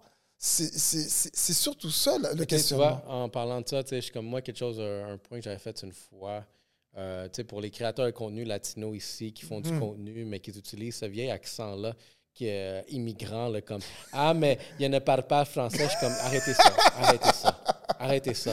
Parce qu'il faut que moi je parle comme ça. Parce que ça, ça fait juste représenter encore là aux Québécois que autre les Latinos, ils, parlent juste comme ça. Je suis comme Arrêtez ça dès maintenant, vous faites ça, je vous envoie. Je, je vous dis live là. Ouais, on a le même problème avec la communauté noire. Comme, qui- qui- arrêtez cette connerie-là. Tu sais, comme, je parle pas avec un accent. Ma mère, elle parle comme ça parce que c'est une immigrante pure. Ouais. Mais. Moi, la nouvelle gén- la génération qui est née ici, ou qui a grandi ici, qui- a grandi que, ici. quand je vois ces jokes-là, sont, sont, sont cute une fois, deux fois, mais si c'est ça vraiment le but de ton de ta popularité, arrête-moi ça. Tu fais juste honte. Mhm. Arrête. Fait que ça, c'est quelque chose que je veux dire directement à la caméra. OK. Euh, moi, regarde, où est-ce que je commençais à voir, tu sais, parce que, regarde, j'encourage le mouvement que tu es en train de faire, puis jusqu'à date, maintenant que je commence à le connaître plus, que je vois l'histoire, il y a beaucoup de choses qu'on a, même au téléphone, j'ai senti qu'on avait beaucoup de choses en commun. La seule chose que moi, il commence, où est-ce que je commençais à me sentir un peu différent, c'est Mhm. cette bataille-là d'essayer de rentrer dans le câble, dans un médium qui est euh, mourant. Ah, ça, c'est une très bonne question et laisse-moi te répondre. Vas-y. L'industrie médiatique est un écosystème établi depuis des décennies. Dans cet écosystème-là, comme j'ai expliqué, c'est un système hybride. Donc, il y a une partie du fonctionnement même de comment l'argent circule Mhm. qui vient du père de taxes. Ça, c'est pour la production de contenu. Puis, il y a une autre partie que ben, c'est tout simplement le consommateur qui paye pour avoir accès au câble, qui paye à chaque mois, évidemment, pour, avoir accès à des chaînes câblées ou pour avoir accès à de l'Internet, parce que maintenant, la plupart euh, des télécoms, les gros télécoms, parce que dis-toi que les 4-5 gros télécoms au Canada euh, et au Québec, euh, ben, ils contrôlent 90% de, de- justement, de, c'est eux qui fournissent l'Internet, la télé, la, la téléphonie à la maison, même s'il y en a de moins en moins, et les téléphones cellulaires. C'est les mêmes, c'est ce qu'on appelle les gros télécoms. Fait que, qu'est-ce qu'il faut comprendre? C'est que, euh, étant donné qu'on est dans un écosystème, c'est bien beau c'est bien beau se faire dire que ouais mais de toute manière tout va vers l'internet. Regarde euh, les gens de plus il y a de moins en moins de gens qui utilisent le câble pour regarder la télévision puis qui utilisent surtout les plateformes euh, euh, digitales comme Disney ou Netflix ou Prime Video ce qui est vrai. L'avenir va vers là. Mais on n'est pas c'est pas pas vrai qu'aujourd'hui la majorité des gens euh, ben, ils ont tous lâché le câble traditionnel, puis ils regardent tout le- ce qu'on appelle, euh, ça, ça passe tout par des plateformes. Ça va arriver probablement, cette transition-là va peut-être prendre encore un bon 10 ans. Selon moi, mon, moi, mon pronostic, c'est pense que ça va prendre moins de 5 temps à que ça. 10 ans. Entre 5, je, Je donne 5 ans. 5 ans, en tout cas, on va être conservateur. Entre 5 à 10 ans, puis probablement que la transition va être faite, puis que ce sera une minorité, probablement les gens plus vieux, euh, et sans leur manquer de respect, qui vont continuer à utiliser plus le câble que des, que des plateformes digitales pour garder le contenu. Ça, je suis totalement d'accord avec Mm. toi. Mais dans l'immédiat, c'est pas le cas. Et dans l'immédiat, euh, euh, pour quelqu'un qui veut faire de la production de contenu, si toi, tu veux aller, à la- à- tu veux produire une série télé, admettons toi que tu as un concept, puis ton concept, c'est une famille latino, euh, puis que tu veux faire un sitcom. faut que ce soit drôle. Co- Comme, comme l'émission, je sais pas si tu connaissais ce sitcom-là qui était très populaire aux États-Unis, Lopez. Ouais, ouais. Ouais, c'était très populaire à l'époque, dans, les, dans le début des années 2000. Moi, en tout cas, moi, j'aimais beaucoup ce show-là. Une, une famille latino, puis que c'est un sitcom. Puis que ça coûte, en, en ce moment, disons qu'un 30 minutes par semaine, puis tu veux faire un 20 épisodes de 30 minutes, puis que ça coûte en moyenne, je sais pas moi, 300 000 l'épisode. Et ça, c'est un prix normal. Ben, euh, pour avoir accès à ce 300 000 $-là, il faut que tu aies un diffuseur Mhm. Qui te back up. Un.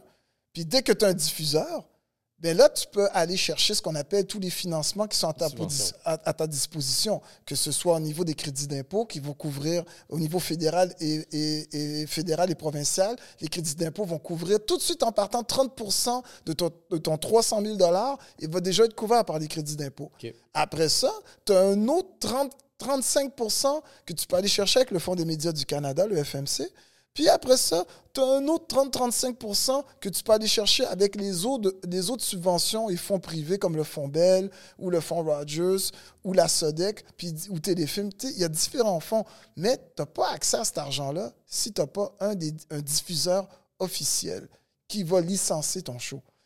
Et c'est comme ça que l'écosystème fonctionne. Puis le licencieur officiel, pour bien comprendre ici, c'est pas la CRTC, c'est, euh, mettons... Non, c'est un- c'est le diffuseur, comme Native TV, qui va te donner ton contrat de licence, qui va te permettre d'aller chercher tout ton financement financier. Parce que le diffuseur, en réalité, là, de moi, je parle de manière générale, parce que ça peut varier, mais sur, sur ton budget, ton montage financier, mais le diff- l'argent que, le, que de la licence, du contrat de licence que le, le diffuseur te donne, ça va peut-être correspondre à 15, 10, 15 de, de, de tout ton montage financier de 300 000 l'épisode.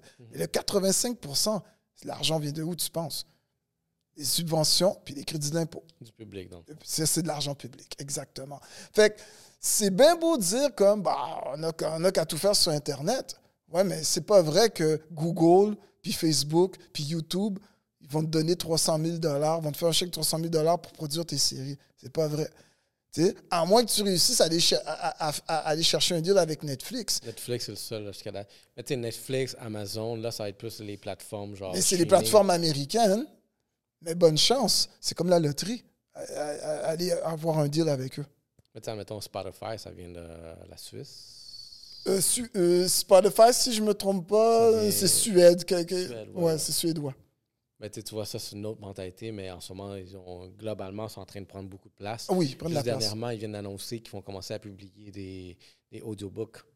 Fait que pour le domaine d'eux autres qui sont dans le livre euh, audio, là, ça, c'est une grosse opportunité parce que les autres, ils veulent aller chercher exactement plus de livres. euh, puis, tu sais, je pense que ça va être un marché autant que je sais que Netflix avait annoncé durant une période qu'ils allaient investir 500 millions Oui, au Canada. Puis le Québec s'est fâché parce qu'il trouvait qu'il n'y avait pas assez de programmation francophone. Oui, de- francophone. euh, de- Il y a encore beaucoup de travail à faire du côté Netflix et des autres plateformes en général, là, Amazon Prime et Disney+.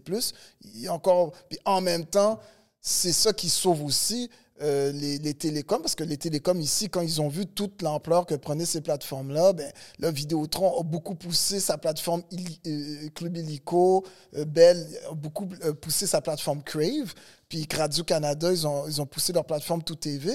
Mais malgré ça, eux, ils ont des petites parts de marché. hein. Les plateformes canadiennes, euh, ils ont ensemble, ils ont peut-être pas plus que 20-25% de parts de marché, mais 75% du marché euh, de la consommation de contenu euh, de, de- de- sur les plateformes numériques, ce sont les compagnies américaines. Mhm. Comme si je reviens à une des statistiques que tu avais dans, dans la vie de consultation, Ouais. c'est que vous avez mentionné que vous avez, vous avez peut-être une prévision d'aller chercher quoi, 200 000 Dès la première année. De, En, abon- en- en publicité, abonne- ben, je sais pas, ça disait 200 000 euh, abonnés.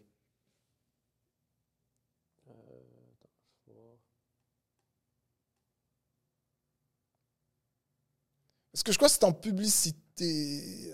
Ça semblait pas, ça semblait plus être un chiffre. euh, quand, euh, OK. Natif TV ne sera plus admissible à être exploité en vertu de l'ordonnance d'exemption puisque le nombre total d'abonnés desservis par le service dépasserait le 200 000. Ah, ok, ouais, mais ça, c'est plus. euh, ça, ça fait, par- ça, c'est partie des, des critères réglementaires du CRTC. Ça, ça c'est totalement différent. C'est un critère qui dit que dès que tu dépasses euh, le, le, le, le stade du 200 000 abonnés, tu tombes dans une autre catégorie euh, de chaînes de télévision aux yeux du CRTC. Euh, et Puis là, tu te retrouves à, à faire, tu, tu te retrouves à devoir respecter toutes sortes de, de réglementations. Puis là, le 200 abonnés, dans le fond, c'est 200 000 personnes qui ont surveillé, qui ont écouté Natif TV dans un mois? Non, qui sont abonnés à Native TV.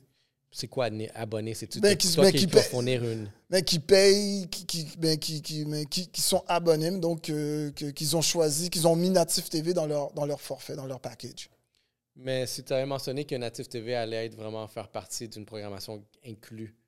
Oh oui, ben ça, c'est que ce qui se passe, c'est que dès que. Inclus dans le- la programmation. Dans le service de tu- base. Tu, vas le dans le service de base. Dans le ouais. service de base, mais là, euh, c'est beaucoup plus que 200 000 parce que euh, le service de base, c'est-à-dire c'est tous les abonnés au Québec. Fait que là, tu es dans les millions. Donc, on est dans les 2,3, 2,4 millions d'abonnés. Donc, c'est sûr et certain que. on- Fait que ça, on- tu touches rien. Tu n'as pas une redevance. oui, qui- c'est 12 cents. mais pas à l'extérieur de. Non, à pour chacun de ces abonnés-là. qui font partie du groupe total. Oui, exactement. Ok, parfait. Ok, là, je commence à comprendre. Parce que ça, dans, fait que dans le fond, si toi, tu vois qu'il y aurait peut-être un 200 000 potentiel qui pourrait même s'ajouter à la programmation. Ben, c'est sûr que ce qui se passe, c'est comme, tu sais, quand tu parlais de l'avenir, vers où l'avenir de la télévision s'en va en ce moment, qui est plus vers la consom- consommation sur Internet, c'est que nous, on, on croit aussi que l'avenir va vers là. Donc, on sait déjà que même si on réussit à, à- à avoir accès à, à tous ces millions d'abonnés-là qui ont encore le câble, mais il y a quand même de plus en plus un pourcentage non négligeable de gens qui n'ont pas du tout le câble. Tu sais, Et puis on en connaît beaucoup des gens Moi, comme ça. Moi, j'ai pas de câble. Et que leur contenu, c'est directement à travers Internet. Puis euh, il faut qu'on aille les chercher aussi. Donc pour Ouais. nous, c'est important qu'on qu'on ait notre qu'on on en profite aussi en même temps, parallèlement, à développer notre propre plateforme euh, locale qui permet d'aller chercher justement des abonnés, mais directement par l'Internet. Puis c'est ce genre de chiffre-là qu'on qu'on veut aller chercher euh, euh, à long terme. Regarde, moi, certaines recherches que j'ai faites, regarde, fait, le 13 millions, bon, ça, c'est le nombre de la minorité visible qui est ici au Québec, selon le dernier recensement. Ouais, 13 Ouais, 13 boum. 1 point, 1 point quelque. euh, c'est dans les millions, 1.1, 1.1, 1.2. Ouais, dans ce bout-là. Euh, une autre statistique que je suis allé chercher, c'est dans le fond le pourcentage qui sont abonnés au câble. Mhm. Cela était un peu mix. Euh, câble, le câble, le câble, 43 de la population québécoise sur le 8, euh, 8,5 millions. Donc, c'est à peu près 3,6 millions. Mais il y a aussi. Où est-ce qu'elle est un peu vague, c'est parce qu'il y avait une autre statistique qui est 66 mais 66 de la population qui a le câble ou le service de IPTV. IPTV. Euh, ça, ça, mais ça c'est considéré pas, quand même, que ce soit le IPTV comme le Bell. Fait que le 66 est plus représentatif. Oui, 70% c'est plus représentatif. Puis attention, euh, c'est des, on parle de, de household. J'essaie de trouver le terme francophone. Là. Euh, Foyer. le foyer, c'est ça. On parle de 66% des foyers. Parce que même s'il y a 8 millions d'habitants au Québec, il n'y a pas 8 millions de maisons. Ouais. Donc, euh, donc, on peut parler ici peut-être de 4 millions, à peu près 4 millions. Donc, 66 de, de 4 millions de foyers, ça donne à peu près ça, 2,2, 2,3 millions euh, de, de, de, de- foyers euh, qui utilisent encore le câble, le IPTV. OK. Fait qu'il y a un abonnement à ça, 5.6. Bon. Utilisons ce 5.6 juste pour euh, rendre les, les calculs plus simples. Euh, moi, je ne fais pas partie de cette masse-là. Puis là, j'essaie de penser aussi, c'est qui qui pourrait avoir le câble derrière ça. Pff, les- le, la- le groupe d'âge dans la vingtaine, je le doute fortement. Nous, la manière. J'aimerais commencer à peu près du 30 à 69. C'est ce groupe d'âge-là que j'ai commencé à voir. Ouais. Mais c'est sûr que on sait des- on est quand même conscient que euh, c'est vraiment les gens qui regardent encore la, la- la télévision traditionnelle. C'est du monde plus âgé, Donc, on tombe, je, je dirais carrément, en haut de 35 ans. Mhm. Clair. J'y vais de manière conservateur. Il y en a Ouais. qui diraient carrément en haut de 40. Moi, je dis en haut de 35. Moi, je mettrais plus que 40, mais ouais, ça a du sens. hein. Mhm. En bas de, mais on- ça, c'est sûr et certain qu'en bas de 35, s- là, pour aller chercher la clientèle en bas de 35, c'est pas par le câble que tu peux passer. Il faut passer par une plateforme numérique. Parce que la mission là, derrière ça, est-ce qu'on veut, comme on veut avoir la représentativité, ça c'est une chose certaine.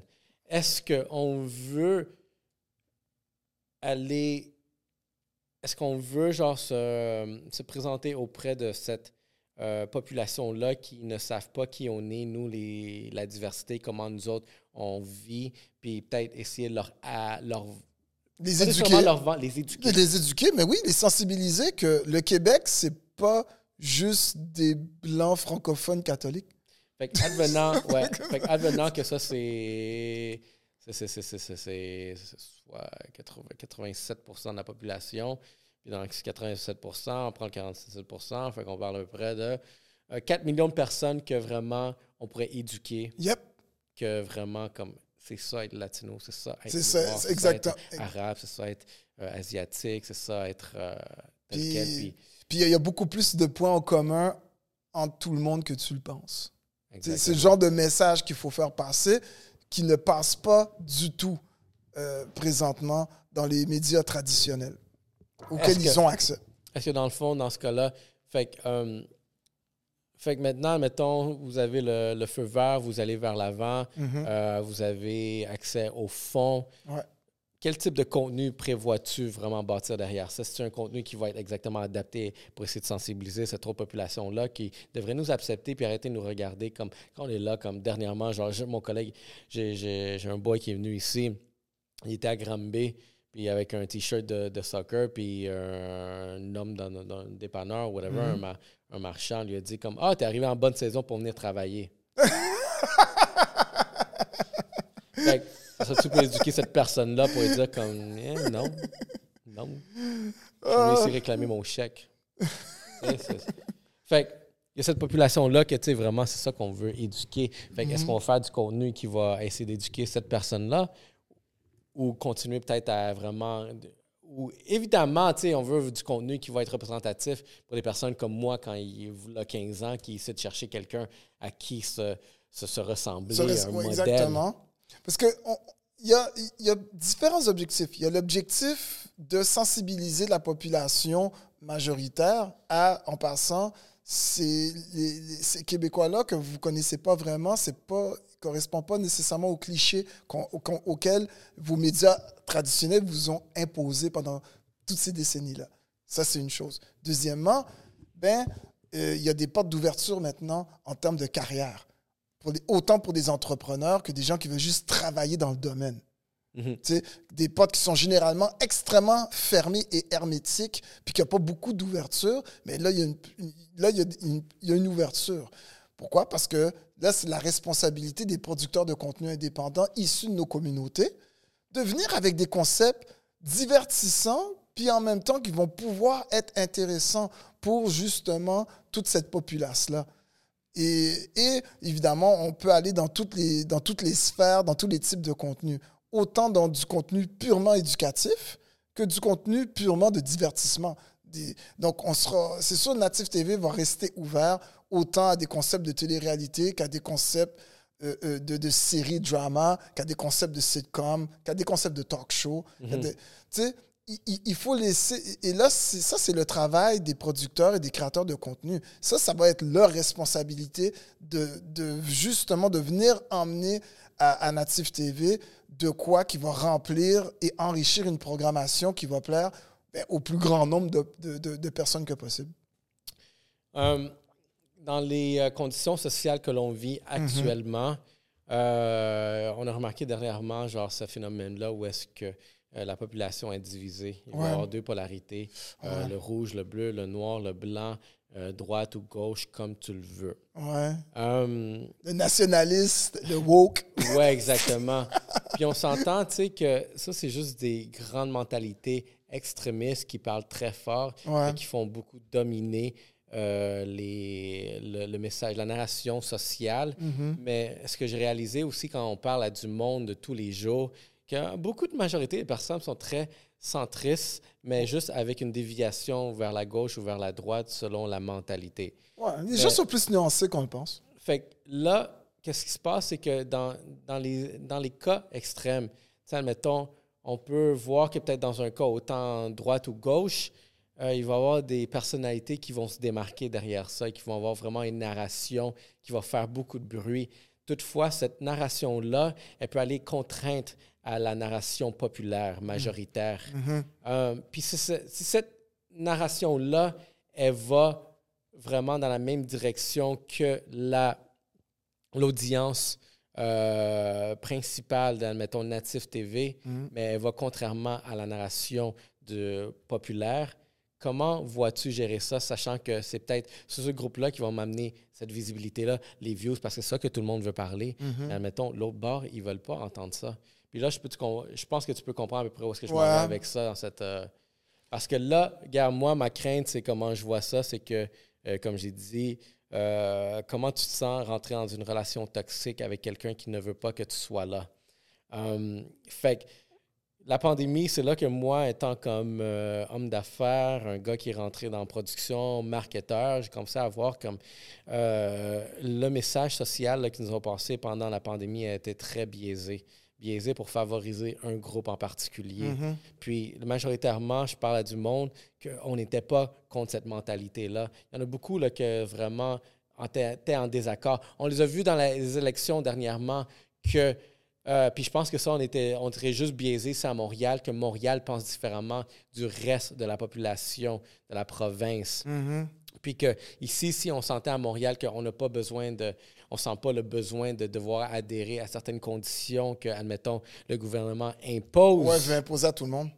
Puis à l'extérieur, ben eux autres, ça leur, ça leur convient parce que, admettons, ben ils habitent à des distances de chacun. Fait que peut-être la distanciation sociale, on s'en fout. Mhm. Ici, on est collé. On est, tout le monde, on est genre, quoi, à Montréal, c'est quoi, 2-3 millions de personnes dans une petite densité de, de- Oui, de mais territoire. Il y, a y beaucoup plus de blocs appartements euh, Fait ici, juste là, pas loin d'ici, là, dans le quartier, dans le quartier Saint-Laurent, il y a des, des énormes blocs appartements. Euh, ben, si- tu vas pas trouver des, des- des kilomètres de blocs appartements comme ça dans, dans- dans des petites villes en région. là, c'est Fait que les autres s'en foutaient que la distanciation sociale ma maison, puis euh, mon voisin est à 500 mètres. Ouais. Ici, mon voisin est à 5 mètres. Mm. Fait que ça crée de vraiment deux différentes mentalités différentes que où est-ce que ben, une mentalité ici qui était à Montréal, ben, je suis contre cette façon-là de qu'est-ce que le gouvernement euh, nous impose. Mais l'autre mentalité qu'on a vue dans les élections dernièrement, c'était celle-là qui était majoritaire, qui est élue comme oui, j'étais d'accord avec la façon de penser de ce leader-là euh, dans tout ce qu'il a dit. Tu devais accepter pour voter encore pour lui, tu devais accepter tout ce qu'il a dit Ouais. d'une certaine façon. Même si tu en désaccord d'une chose, tu as quand même voté pour lui. Tu as accepté que tout ce qu'il dit. Fait que dernièrement, qu'est-ce que j'essaie de me rendre derrière, derrière ça, c'est que, fait admettons que euh, on est une population ici, euh, CV, si on voit vraiment le groupe de diversité, c'est un groupe qui vraiment avait peut-être une pensée euh, contraire à qu'est-ce que vraiment cette narration populaire se donnait. Comment tu vois intégrer ces personnes-là dans une chaîne de TV comme la tienne? Ben, la manière que je vois les choses, c'est sûr que je veux que je veux que Native TV ne tombe pas dans le piège euh, dans lequel, par exemple, aux États-Unis, euh, Fox News est, est- devenu, qui- Ouais, parce que Fox News est devenu une, une chambre d'écho euh, pour euh, justement cette, ce- ce- ce- cette partie de la population américaine qui est la droite dure. tu sais. Puis, et, et- et- je veux pas que Native TV tombe justement dans ce même genre de piège-là, d'être un- d'être une espèce de média qui représente spécifiquement une manière de voir les choses, puis que soudainement, tu as, des gens qui disent Ah, ben, Native TV, c'est- la chaîne qui représente Montréal. Sais, Parce que maintenant, on parle souvent, du, étant donné que tu parles justement de, de polarisation, puisque c'est vrai qu'on vit un phénomène de polarisation du, du discours euh, euh, dans, dans l'environnement, surtout politique. C'est sûr qu'on veut. ce- ce- ce fameux clivage Montréal et les régions, qui sont deux euh, deux, euh, qu'on pourrait dire, deux solitudes euh, parallèles, ben, là, l'objectif de Native TV, c'est justement d'être ce média-là qui veut essayer de créer un pont. C'est surtout ça l'objectif, c'est de créer ce fameux pont pour passer un message, un message qui malheureusement, à cause des- ce qu'on appelle des, des- des discours de sourds, où tout le monde parle, personne ne s'écoute, euh, ben que, regardez, euh, il faut qu'on, il faut pas seulement qu'on se parle, il faut qu'on s'écoute aussi. Euh, et, et il faut absolument que les, que, que, que les décideurs, justement, surtout les, les fameux télécoms, si jamais des, des dirigeants de ces télécoms-là euh, qui, qui peut-être tombent, sur, tombent là sur, sur cette vidéo-là de- du podcast, qui, qui, ne, qui ne voient pas que les gens de l'industrie, euh, qui ne voient pas Natif TV comme un, un énergumène qui empêche de tourner en rond. Que, au contraire, on est là comme un partenaire qui vient justement apporter, euh, qui, qui veut justement détendre cette atmosphère-là. Tu sais, parce que moi, ma crainte, c'est que euh, ce que j'ai réalisé derrière ça, c'est euh, ce que j'ai appris aussi dans les médias, c'est Ouais. que euh, beaucoup des médias ici sont financés par des subventions. Peut-être une, pro- une portion, une- euh, un pourcentage. Mhm. Peut-être toi qui es plus avancé, tu dois avoir vraiment un- une idée de combien les médias actuellement sont financés tu sais, vraiment par l'État. Euh, quand, admettons, tu sais, si- quand l'État a vraiment a une propre narration, puis euh, il te finance, Mhm. puis tu parles contraire à eux. Ouais, je vois où tu vas en venir. Je vois où tu vas en venir. C'est vrai que ça peut devenir complexe. Quand, surtout quand tu veux toucher des sujets qui pourraient être considérés comme controversés par cette majorité qui peut, qui peut être à une certaine mesure manipulée euh, euh, euh, par, par un discours, le discours général que le gouvernement essaye d'imposer. Donc, et et après ça, le moindrement que tu veux toucher certains sujets, ben là, on veut te donner ce qu'on appelle une étiquette. Que ce soit l'étiquette de complotiste ou peu importe le genre d'étiquette qu'on veut te donner. Et, et, et là, mais là, à un moment donné, la question qu'il faut se poser, est-ce qu'on est encore dans un pays démocratique? Yeah, clairement, tu sais, c'est comme. euh, je suis fier d'être Canadien, mais on dirait que avec la pandémie, on a vu vraiment comment les choses ont été gérées dans certaines causes où est-ce que euh, ça, ça, ça, ça met ta fierté en question. Oui, et, ça, cause carrément des remises en question sur comme, eh, mais il faut pas grand-chose pour que cette supposée liberté démocratique-là, dont on est supposé être si fier ici, elle est beaucoup plus fragile qu'on le pense. Exactement, tu sais, c'est comme, tu sais, je prends l'événement, regarde deux événements qui nous ont marqués, où est-ce que c'est là qui me pousse à comprendre, tu sais, euh, l'objectif de vraiment vouloir coucher avec une, avec une corporation qui, qui, qui, qui, qui, est vraiment, qui est avec le gouvernement. Dans le fond, tout le monde va coucher dans- avec le gouvernement en bout de ligne derrière ça, Mm. mais le gouvernement ne veut pas ça, puis ça va être tout toxique. C'est comme, est-ce que, parce que, tu sais, c'est comme, aujourd'hui, des sujets controversés sont controversés juste parce que ça a énervé un groupe de personnes. Oui, c'est Mais le vrai. sujet n'est pas nécessairement Controversé. controversé. le, le sujet il est très objectif, puis c'est une discussion qu'on doit avoir. Quand on est dans un couple, il va y avoir des discussions qui sont très ma- Mal à l'aise. à discuter. Ouais. Mais il faut les avoir. Il faut les avoir quand même. Je suis Mais- totalement d'accord. Qu'est-ce qui se passe dans ce contexte? Social actuellement, c'est que je suis mal à l'aise de ton discours, je veux l'annuler, je ne veux pas l'entendre, puis je veux que ce soit seulement mon discours qu'on écoute. Fait que là, on, est, on, on couche avec, admettons, parce que, regarde, j'allais direct au but même là. Hmm, tant qu'à y être. Encore, on va, je, je n'ai des personnes. Tiens, on prend genre euh, Kéké, par exemple. Oui. J'ai écouté son discours, puis gros shout-out aussi avec euh, vraiment son, son, son, son live. J'ai compris un peu plus vraiment sa direction, Mhm. comment il voulait, comment il abordait certaines choses. Mais néanmoins, euh, il est quand même très pro-black Ouais. derrière ça. Puis quand dans- on, est dans- on rentre dans un système où est-ce qu'on veut essayer de sensibiliser, admettons, les personnes de l'extérieur à certaines choses, ils vont pas nécessairement écouter ce discours-là parce qu'ils vont pas sentir que je me sens Oui, ça, c'est sûr. ciblé. Ça, c'est sûr. comme, comment peut-on aller vraiment. Parce encore là, si la majorité n'est pas d'accord avec ce discours-là, puis on couche avec comment on, trouve la balance derrière ça? Tout, je crois que le mot balance, c'est le mot clé. Dans le sens que euh, le Kéké Show est une émission qui a son propre public. Et, mais ce n'est pas la seule émission. Il y a d'autres émissions qui ont leur type, qui, qui ont, qui ont leur propre public. Puis, et, en même, et en même temps, ça fait partie des, des- des- des- du mandat même qu'on s'est donné comme média. C'est justement c'est de s'assurer de donner la parole à différents groupes Mhm. Et- qu'ils vont pouvoir emmener leur message pour qu'on soit réellement représentatif des, de justement de différents discours qui méritent d'être entendus. Parce que, tu sais, comme, regarde, lui, je dirais qu'il a, a son discours, mais je le trouve pas controversé. Je trouve juste que, tu sais, vraiment, il a son, son idéologie. Oui, il y a, Euh, puis il y a sa manière de passer le message. Exactement, il y a sa manière de passer le message. Euh, fait que moi aussi, j'ai bien ma propre manière. Si Mhm. vous écoutez les autres vidéos, vous allez voir que ma façon de, euh, me- de communiquer, mes communiquer mes choses. Mais regarde, je Mhm. reste authentique. Qui voyez sur l'écran, c'est qui voyez en vrai. Et, vo- et voilà. Ça, c'est. Mais il y a d'autres personnes que j'ai interviewées qui sont, ils ont été très controversées, provocateurs. Puis ces personnes-là, j'ai de la misère à les voir apparaître dans une chaîne publique comme celle-ci, surtout quand euh, la population à l'extérieur de Montréal aura accès à le voir. Ouais. Puis ça va être quoi ce genre de répercussions que ça peut avoir sur le brand natif Ah, TV? sur le brand. Ouais, bon, c'est sûr que euh, on... c'est vrai que c'est un jeu d'équilibriste.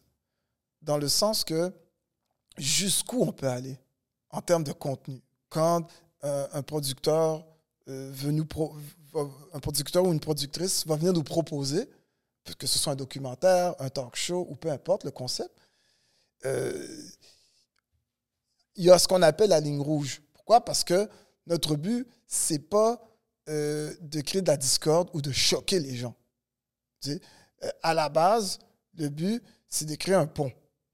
Ça, c'est ça la base. Mhm. Ah, donc, c'est sûr qu'on va, on va devoir apprendre à jouer avec, les limites. Est-ce qu'en cours de route, il risque d'avoir des erreurs? Mais- Peut-être.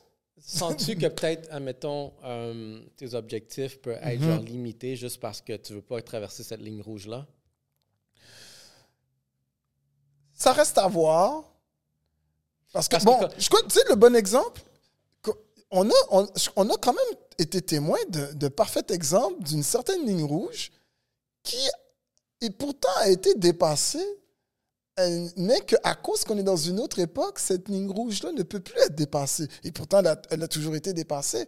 Là, je parle de l'histoire qui s'est passée avec Occupation Double, de l'histoire de bowling. Puis que après ça, et, et- que là, soudainement, à cause que, bon, il y a un gars qui s'est fait mettre dehors, blablabla, bla, bla, ça crée de la discorde. Mais, et pourtant, la télé-réalité du bowling, il y en a tout le temps. C'est ça qui, qui crée des, des- des codes d'écoute. Mais c'est juste que, tu sais ce qui s'est passé? C'est que les gens ont commencé, euh, le public a commencé à chialer énormément dans les réseaux sociaux. Fait que cette chambre d'écho, c'est répercuté sur qui? Les commanditaires. Parce que c'est les commanditaires qui mettent le cash. Puis, regarde, mais ça, l'affaire, c'est c'est là que je me sens parce que c'est comme, regarde, nous autres, comme je te dis ici, Yellow Seat, on est indépendants, fait qu'on a eu Mm. des discours qui, peut- qui sont allés vraiment, qui ont dépassé la ligne rouge, je vais le dire directement. Euh, bien correct avec ça. Puis on a, eu, on a vu c'était quoi les effets. Euh, les effets que ça a été derrière, c'est qu'on a ouvert des discussions qui devaient être ouvertes. Ouais. Et moi, j'ai peur de rentrer dans un monde où est-ce que. Parce que j'ai dépassé la ligne rouge, je ne peux pas avoir cette discussion-là. Puis le problème, c'est que ici, au Québec, ils sont très sensibles. Oui. C'est- une population ultra sensible. Oui, aux, con- aux con- aux conversations malaisantes. Tu as totalement raison. que moi, je Contrairement pense. à la France. Oui, exactement. fait que, tu sais, je trouve que, tu sais, quand je vois ça comme, oh, le, le boulisme, euh, ça a été vraiment la. C'est ça la limite euh, du peuple québécois dans les médias sociaux pour commencer à annuler du monde. Puis je commence à me questionner, ils font-tu à force de tendance et peut-être essayer de copier un autre modèle qui se passe aux États-Unis ou est-ce qu'on qu'on- on annule du monde parce qu'ils sont ça ou c'est vraiment ça la limite du bullyisme, euh, vraiment? Parce que je pense que le bullyisme, tu- c'est pas quelque chose à condamner parce que c'est qui qui dit que euh, intimidation? Parce que regarde dernièrement j'ai eu une conversation avec quelqu'un puis euh, la vidéo il commence directement fuck being humble Euh, on- comme je te dis, on dit les shit directement. Puis fuck being humble, ça veut dire dernièrement, c'est que ce que j'ai réalisé, il y a du monde qui sont qui, qui l'ont pas accepté ce, ce message-là. Mais le message derrière ça, c'était pas comme. C'est pas que je peux avoir aucune humilité, j'en avoir 100% parce que je reconnais de où je viens, puis j'ai travaillé fort pour être ici, puis je suis très reconnaissant de tous mes efforts. Toutefois, c'est qu'on est dans une population où est-ce que si je commence à montrer que j'ai du succès, on en parlait tantôt, que j'ai vraiment une grosse voiture, une grande maison, que je peux payer, que je peux aller en vacances pendant que la population est en confinement, mais je suis mal perçu. Ouais. Fait que non, parce que quand tu commences à t'assimiler dans des personnes qui ont accès à ça aussi, euh, j'ai remarqué que les seules personnes qui, qui vont dire sois plus euh, humile, Mhm. C'est des personnes qui ne sont pas à ton même, à un certain niveau, certain niveau. social que toi. Mais quand tu es dans des personnes qui sont toutes entourées de, de- de la même chose, j'ai jamais entendu d'autres personnes qui ont du succès me dire sois plus humile. Ben, tu sais, euh, le, ce qu'on petit appelle. Québec et petit Québec. Oui, mais tu, tu vois cette mentalité-là, justement, de qu'est-ce que de l'intimidation? Et, et Québécois, c'est un, intimidateur à natif, si Qu'est-ce que, oui, mais qu'est-ce que, qu'est-ce que le, qu'est-ce que le succès? Qu'est-ce que, c'est quoi le succès? C'est quoi l'intimidation? Veux, veux pas, il y a beaucoup de points communs en- entre, Il y a des ces deux, grises, mais justement, c'est pour ça que entre ces deux sujets-là. peut-être l'intimidation qui a plus. J'écoute aucunement OD, j'ai aucun temps à dévouer. à Moi non plus, d'ailleurs. 0% de ma vie, je mettrais sur cette émission-là. Quand j'ai vu ça, je suis comme, oh boy! Ouais. C'est l'intimidation, c'est ça que ça a pris. Regarde, moi, je suis un produit de l'intimidation. Qui suis-je aujourd'hui? C'est à cause des personnes qui m'ont intimidé, mais qui m'ont rendu plus fort. Moi Fait- aussi, je suis un produit d'intimidation et je, je, je, viens- je fais par- et bon, juste avec mon âge, j'ai fait toute mon primaire être le seul noir de mon école primaire. Puis on, on me l'a souvent fait comprendre que j'étais le seul noir à l'école primaire. J'ai survécu. On a survécu, puis on devient plus fort. Mais aujourd'hui, ah, d'un point de vue externe, c'est qui, qui qui se faisait intimider là? Fait qu'il y avait trois gars qui ont intimidé comme d'autres gars. Oui. Pourquoi les gars sont pas capables de se défendre? Comme, c'est ça le problème. Ça, c'est l'image qu'on est en train de projeter parce que cette personne-là, elle a aucun manque de défense. Parce que, crois-moi, si j'aurais eu trois gars qui sont en train de m'intimider devant la caméra, je les ai régulate très vite. Puis pas nécessairement physiquement, mais, tu sais, je, puis je trouve que c'est ça vraiment le manque d'éducation qu'on a vois, derrière ça. mais c'est ça le problème de balance. Étant donné qu'on est dans une, ici dans, dans une province où la, la confrontation, c'est quelque chose euh, qui est très mal vu, surtout médiatiquement parlant. Contrairement en France. En France, la confrontation dans les talk shows, c'est normal.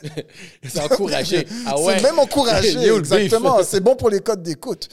Ici, la confrontation à la télévision québécoise, c'est très mal vu, très malaisant. C'est toujours ce qu'on appelle le consensus. Le Québécois, les Québécois ici en général sont habitués à ce que ce soit le consensus. Si le moindrement il y a ce qu'on appelle euh, euh, un désaccord, ça reste très poli. On, on reste poli. Il y a une certaine limite à ne pas dépasser dans le désaccord. Mais la vraie confrontation frontale, c'est du, rarement vu à la télévision québécoise. C'est sûr et certain que le gars qui s'est fait intimider par, par le groupe de trois, parce que c'est une, une stratégie, puis ça a toujours existé dans les, télé, les téléréalités. Ça fait partie Les de leur scénario. ça- oui, ça fait partie de la game des téléréalités qu'un groupe veut se débarrasser d'un autre. C'est comme, euh, exemple, la même chaîne, là, ils produisent Big Brother. Oui, Big Brother, c'est 100 fois pire. pire que Ça, c'est vrai. Big Brother, c'était pire. Fait, que- fait que check, c'est quoi la ligne où est-ce que le, le Québec a de la misère? Puis c'est là pourquoi, comme.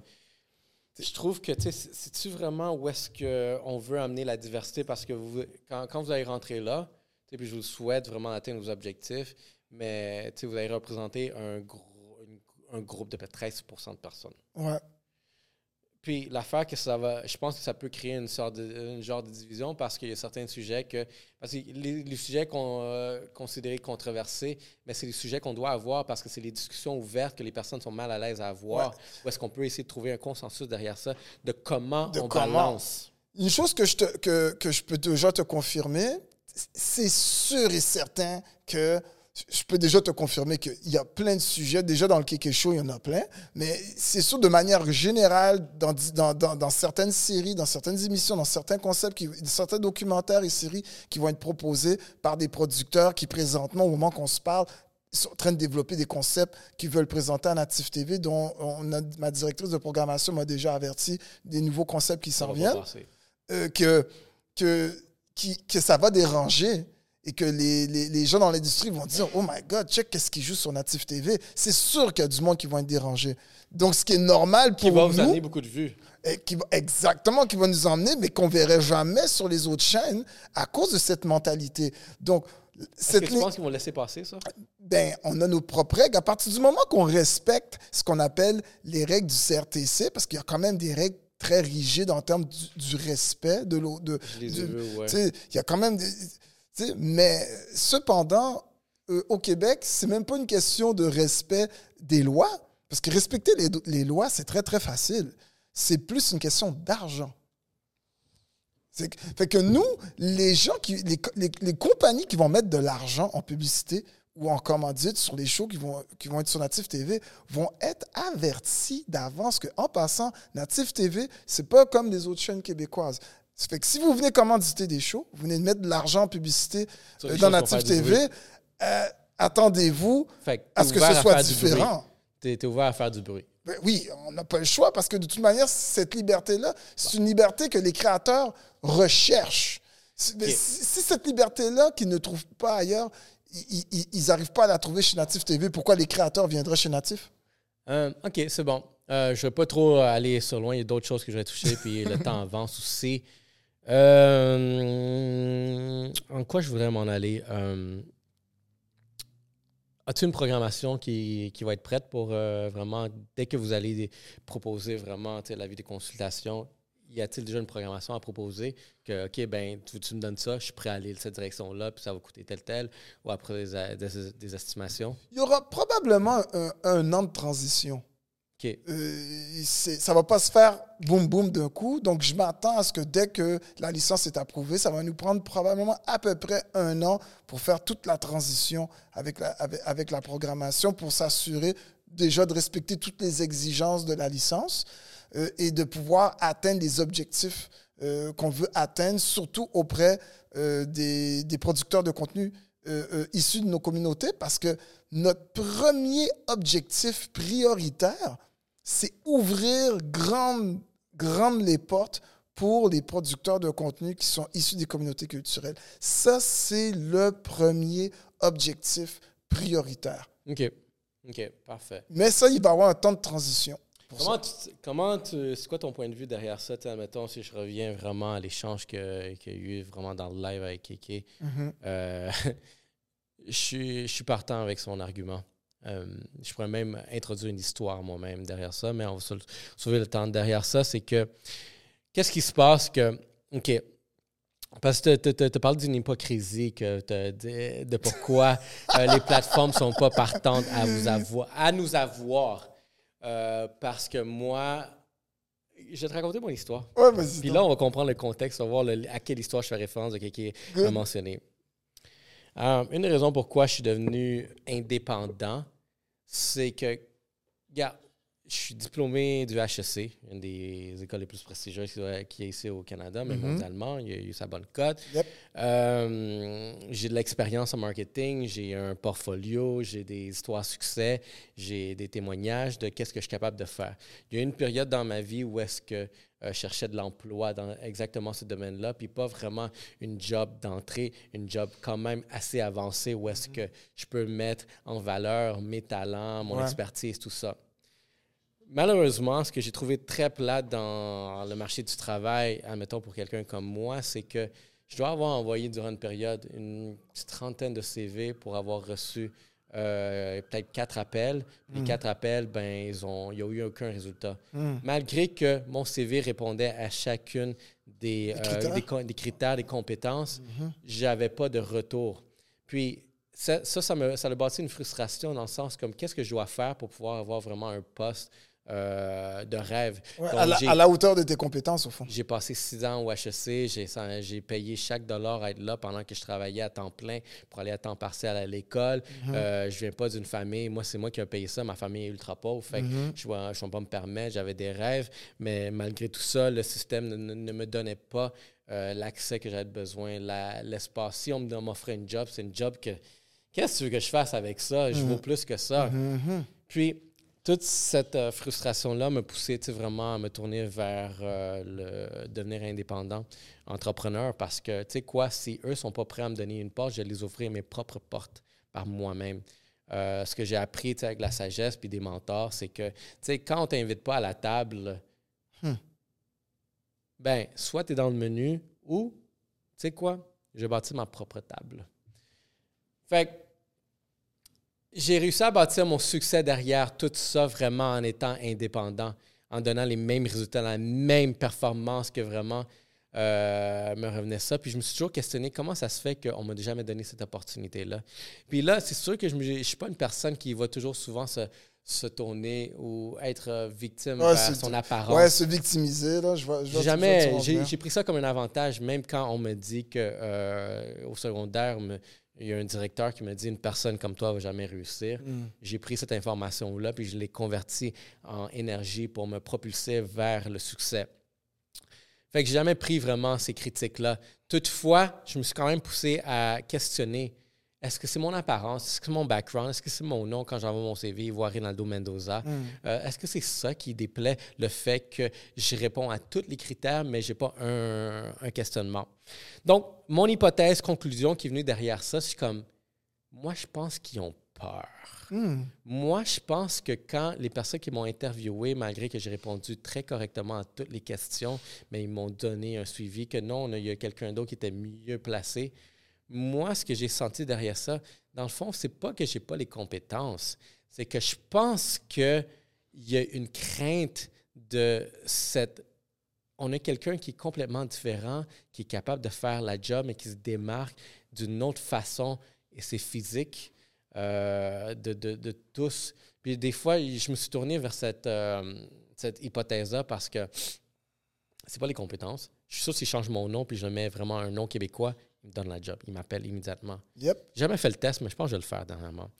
Puis, euh, fait que moi, je pense que tu vraiment, ma culture a fait en sorte que ça m'a freiné beaucoup, mais que ça m'a donné beaucoup d'énergie, de, de cette, cette résilience. Tu sais quoi? Ouh, ça va pas finir comme ça, c'est moi qui vais gagner en bout de ligne. Hmm.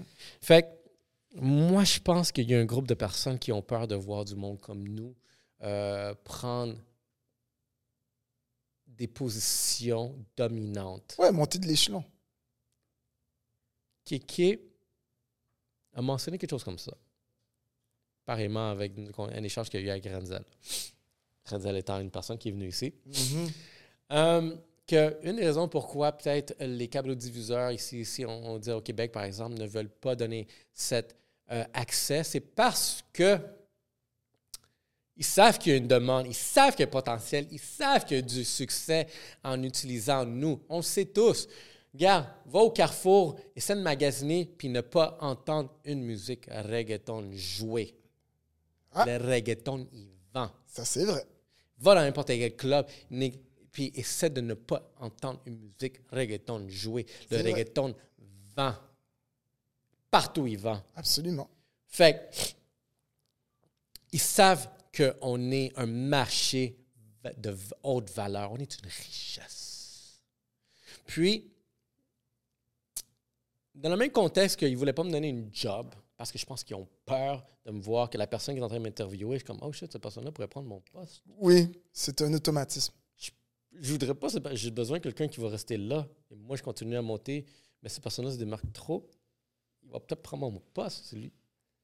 Fait que, dans le contexte de vraiment de, de, de contenu, programmation, subvention, Mhm.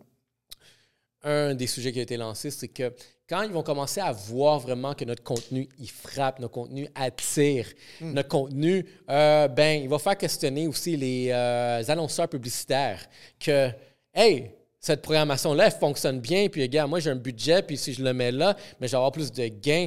Puis là, les autres bars vont voir comme leur poche euh, diminuer derrière ça. It's a money game. Ça, dev- ça va devenir compétition comme, oh non, il va falloir que nous-mêmes aussi, on crée notre propre programmation Il dans le falloir, même il va contexte. falloir travailler.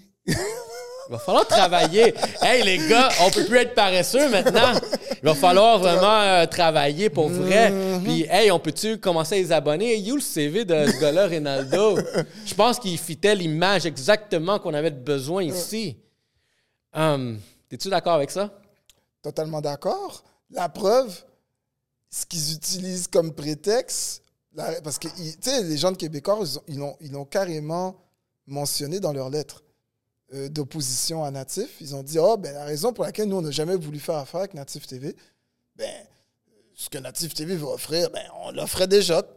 Et c'est quel, quel argument ils ont, ils ont utilisé pour dire qu'ils offraient déjà ce que Natif TV était en mesure d'offrir pour la clientèle cible? Oh, ben, on offre déjà BET, on offre déjà on offre déjà Télé Latino, on offre déjà euh, la chaîne multiethnique, multilingue, ici Télé, puis Haïti HD. Toutes des chaînes qui, qui diffusent dans des, langues, dans, dans des langues étrangères.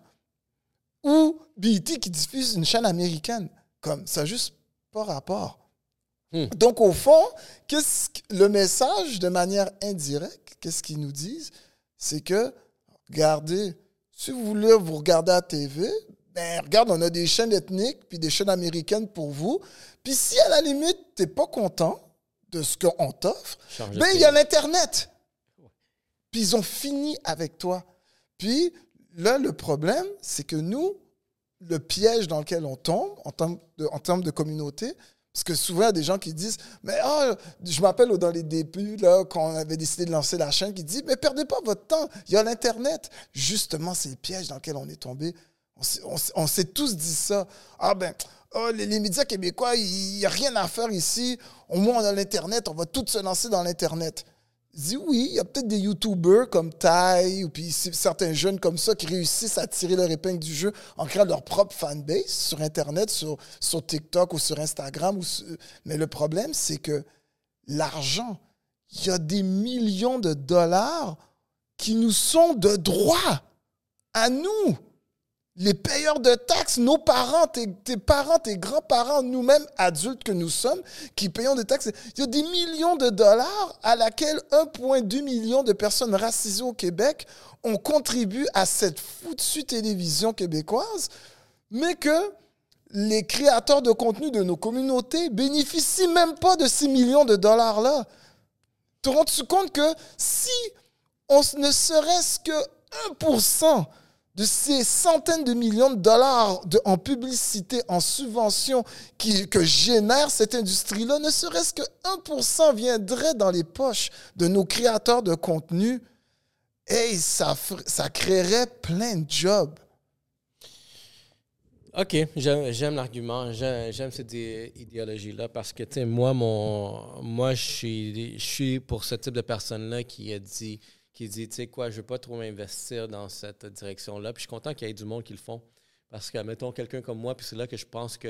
Moi, un message que je pose beaucoup ici, c'est la communauté. Tu sais quoi, je pense que je- la communauté. Est-ce que tu sais c'est quoi le Web 3.0? Bon, est-ce qu'on part, qu'on on tombe dans le fameux monde du métavers?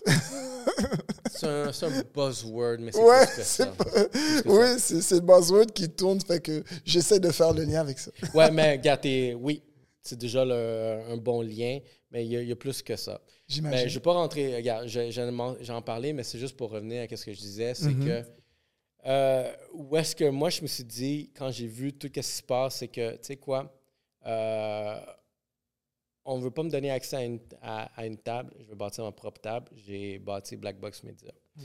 Derrière ça, c'est que, tu sais, je prends les, certains arguments qui ont été donnés dans le live, Mhm. c'est que, tu sais, euh, on va bâtir notre fanbase, puis quand ils vont voir qu'on a le fanbase, euh, là, les annonceurs, puis autant que les, les, les poches, les, les, les, enveloppes de subventions, ils vont voir qu'on n'a pas le choix d'investir là, Ouais. parce que, at the end of the day, c'est une game de business. C'est une game de business, c'est une game de chiffres, c'est une game d'argent. Puis c'est pour ça qu'ils ont peur, comme tu l'as dit en passant. Because they know it. Ils savent qu'on, qu'on- dans nos communautés, on a du monde travaillant et créatif. Si tu as du monde travaillant et créatif, you're gonna make money. C'est plate aussi qu'on a un gouvernement qui il met des barrières à, à ce groupe-là. Ouais, ben, gouvernement provincial. Ou une chance qu'il une chance qu'il y a le fédéral où il y a, il y a des portes ouvertes. Thank Ouais. God. Définitivement. fait que, tu sais, fait que moi, quand j'ai commencé à comprendre la game des médias, c'est là que je me suis dit, euh, ça va pas être évident, mais tu sais quoi, fuck it. Je pense que là, faire le lien ici, ça va être comme, tu sais quoi, je vais continuer, je vais encourager Natif TV dans ce que vous faites, aller dans cette direction-là, puis je vais mettre tous euh, mes efforts, tout ce que je peux dans ma chaîne, dans mon organisation que je suis en train de bâtir pour peut-être aller chercher derrière ça. Puis pareillement, je vais continuer à bâtir mon- ma direction où est-ce que moi, je pense une vision que je voudrais établir, c'est, tu sais, si on voit aux States, c'est, j'aime la vision d'avoir un Revolt TV. And there's money available en ce moment qu'on se parle pour des séries web, pour du développement de scénarios, pour du développement de, de- nouveaux concepts. Il y a de l'argent gouvernemental spécifiquement pour ça. Et même, il y a de l'argent pour les créateurs de contenu issus de la diversité. Il y a de l'argent pour ça. C'est pour ça que c'est ça mon message. C'est que, tu sais, quand des gens nous demandent, mais pourquoi vous vous cassez la tête pour vous battre pour, aller- pour cette histoire de licence, blablabla, bla, bla, bla? because it's a money game. Il y a de l'argent qui nous est de droit pour notre communauté. We need to get this money. That's it. Let's get this money, baby. Yes. Euh, OK, on a touché quand même beaucoup de points. Euh, Peut-être que je pourrais closer derrière ça. Pourquoi le Web 3.0, c'est quelque chose qui m'intéresse beaucoup? Oui, je veux t'entendre sur que, ça. bon, le Web 3.0, il y a Web.1, Web.2, Ouais. Web. Web.1, c'est vraiment une forme de web qui était vraiment dans les années 2000. Informative. HTML, informative, one way. Ouais, tu vas chercher ton information, it. Le Web 2 2.0, ça a été où est-ce que c'était deux Two way. way. Fait que là, tu avais peut-être le commerce électronique où est-ce que tu sais, euh, euh, tu peux vendre, là, il, va- il y a ce système-là en échange-échange. Les échanges, c'est ça. Néanmoins, c'est quand même un système qui est dominé par des plus grosses entités. Les GAFA. Web 3.0, là, c'est fascinant. Puis c'est là que où est-ce que notre discours, où est-ce que Black Box Media, j'ai euh, mes intentions de l'amener. C'est où est-ce que tu es en train de couper ce, ce, ce middleman-là, cet intermédiaire-là, où est-ce que la marque va collaborer directement avec le créateur? Le créateur, basé sur ses propres données, va générer ses propres revenus sans devoir donner une cotisation à quiconque parce qu'on est dans un espace qui est plus libre. Métaverse, on est dans un espace qui est le- comme le blockchain, où est-ce que c'est sans- décentralisé. Décentralisé. Où est-ce qu'on a plusieurs acteurs, que oui, en un groupe euh, collectif, on prend des décisions. Puis oui, je pense que pour la collectivité du système, on peut aller cette Dans cette direction-là. direction-là. Fait que le Web 3.0, ça va être cette initiative-là dans laquelle on commence déjà à toucher des phases, des, des- des bases, mais où est-ce que le créateur de contenu, euh, autant ici, va pouvoir avoir beaucoup plus de liberté sans devoir dépendre d'un câble diffuseur pour essayer d'aller chercher autant de reach, autant de, monétisa- de capacité de Ouais, de monétisation. capacité de monétisation comme, comme ce qui nous est toujours imposé par YouTube. là. Exactement. Puis c'est là que je vois l'air de la prochaine étape de où est-ce qu'on se dirige. Puis sais, c'est- là que je veux commencer à pousser beaucoup Black Box Media comme étant ce innovateur-là. Où est-ce que euh, Black Box Media, euh, j'ai eu une conversation avec un collègue. on- on- il m'a posé des bonnes questions. C'est quoi qu'on veut faire? C'est quoi notre objectif? Ouais. Puis ça te pousse à répondre des choses. Fait que tu réponds, réponds, réponds, réponds. Puis on est venu à réaliser quelque chose, c'est vraiment dans la- le terme le plus simple. Black Box Media, on crée des créateurs. Dans sa forme la plus simple possible, on crée des créateurs. Fait que ici, on amène des personnes comme toi, comme lui, comme tout le monde qui collabore ici à pousser la création, devenir leur propre créateur, à s'envoler. Il y a beaucoup de monde qui travaille ici qui réussit à avoir des opportunités externes. Tout ça à cause de l'infrastructure qu'on est en train de bâtir. Puis je pense que c'est là que vraiment la création de créateurs, dans l'é- l'économie des créateurs et le Web 3, où est-ce qu'on est capable de faire ces ponts-là, de- autant de la marque au créateur, puis tout en vraiment bâtissant cette harmonie où est-ce qu'on va avoir des grosses puissances qui vont sentir mal, où est-ce que j'aurais dû investir sur eux plus tôt, puis ça, c'est les raisons pourquoi j'avais peur, parce que je leur ai tellement... Dans le fond, là, eux là, qui ont peur là, de nous, là, j'ai parlé à quelqu'un, je vais donner un gros shout-out à Alain Joe chez Coconut Podcast, Euh, un podcast numéro un diversité quand même. que On est le podcast qui est aussi le plus diversifié en entrepreneuriat des affaires ici au Québec. On fait en bilingue, on s'en va. Pan-canadien, guys, on est déjà en France. Fuck it. Mais ce que je veux dire derrière ça, c'est que euh, il y a des personnes qui me, qui me remettent, qui me corrigent dans mes discours des fois, mais ils me corrigent d'une bonne façon. Ils me donnent plus d'optimisme. C'est pour ça que des fois, les personnes vont dire que hey, t'es comme arrogant des fois, sois plus humile. Mais, admettons, qu'est-ce que je lui disais à lui, c'est que, on, on était tellement en train de grossir nos plateformes, ils vont nous regarder bientôt. Ces personnes-là qui ont peur de nous, ils vont nous observer de plus en plus près. Alain Joe, il je sais même pas si j'aurais nommé son nom, mais gars, je pense qu'il est bien content que je le nomme. Alain Joe, il me dit, tu sais quoi, ils sont déjà en train de nous regarder. Ils voient déjà qu'est-ce qu'on fait. Puis, ils nous donnent pas trop d'attention, mais ils donnent assez d'attention. Quand on fait des gros lives, quand on a des views, des trucs comme ça, il y a quelqu'un qui est dans, dans leur groupe qui est en train d'observer, en train de prendre des notes. Puis, moi, je pense que ces personnes-là qui ont peur de nous, s'ils veulent vraiment continuer à dominer, ils devraient nous donner tout l'argent et tout le pouvoir et le confort qu'on a besoin aujourd'hui. Parce que le fait que tu ne me donnes pas cette accessibilité-là, tu es juste en train de créer ma résilience qui va me faire en sorte que je vais, do- je grossir tellement gros que j'aurai même plus besoin de toi plus tard quand tu vas venir cogner à ma porte. Ben, souvent, c'est des situations où quand il y a des personnes que quand tu les ostracises sur une longue période de temps, ben, ceux qui sont les plus persévérants finissent par trouver une faille. Et quand ils trouvent cette faille-là, it's too late. C'est vrai. c'est it's too late. you know. Le mal est fait. Ils sont rentrés. Et dans le temps où il fallait collaborer, Ils ont refusé. c'était bloqué. Maintenant, pourquoi collaborer?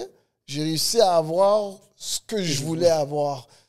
Que de, qui, à l'époque, on aurait pu collaborer ensemble, mais comme tu as tout fait pour m'empêcher de rentrer, Iron, prends des photos. C'est la caméra. Excuse comme ça. Donc, c'est ça qui fait en sorte que des gens comme toi et moi, ben, on va quand même réussir à faire à tirer notre épingle du jeu. On va l'avoir, gars. Moi, je suis tellement convaincu. Prends avec le sel, dans le fond. Moi, je suis tellement convaincu, tu sais, que. Moi, je sais je vais réussir. Puis maintenant que j'ai appris à te connaître, OK, tu vas l'avoir. D'une façon, on va l'avoir. Ah, il y a un. Tu sais, je pourrais peut-être même conclure sur ça, étant donné que c'est un livre qui, avec les années, c'est même plus devenu un, un livre que de lecture, c'est carrément devenu un, un livre de consultation. Ça s'appelle L'art de la guerre de Shanju. Ouh, c'est fou comment j'ai. je parle- Genre, je- je- Oui, c'est sur ma table c'est sur ma table aujourd'hui dans un podcast. C'est sur ma table de chevet, à, côté, à côté de ma Bible, imagine-toi donc. Euh, la guerre, à la base, ça se gagne avec l'information. C'est une guerre, là, si tu veux la, ga- la gagner d'avance, c'est avec la quantité d'informations que tu vas accumuler sur tes ennemis que tu peux gagner la guerre. Knowledge is power. Exact, exactly. Knowledge is power. Ça, c'est un des, des éléments clés que j'ai appris dans ce livre-là. C'est tu dois t'informer sur tous les différents aspects de l'environnement, du domaine dans lequel tu dois faire la guerre.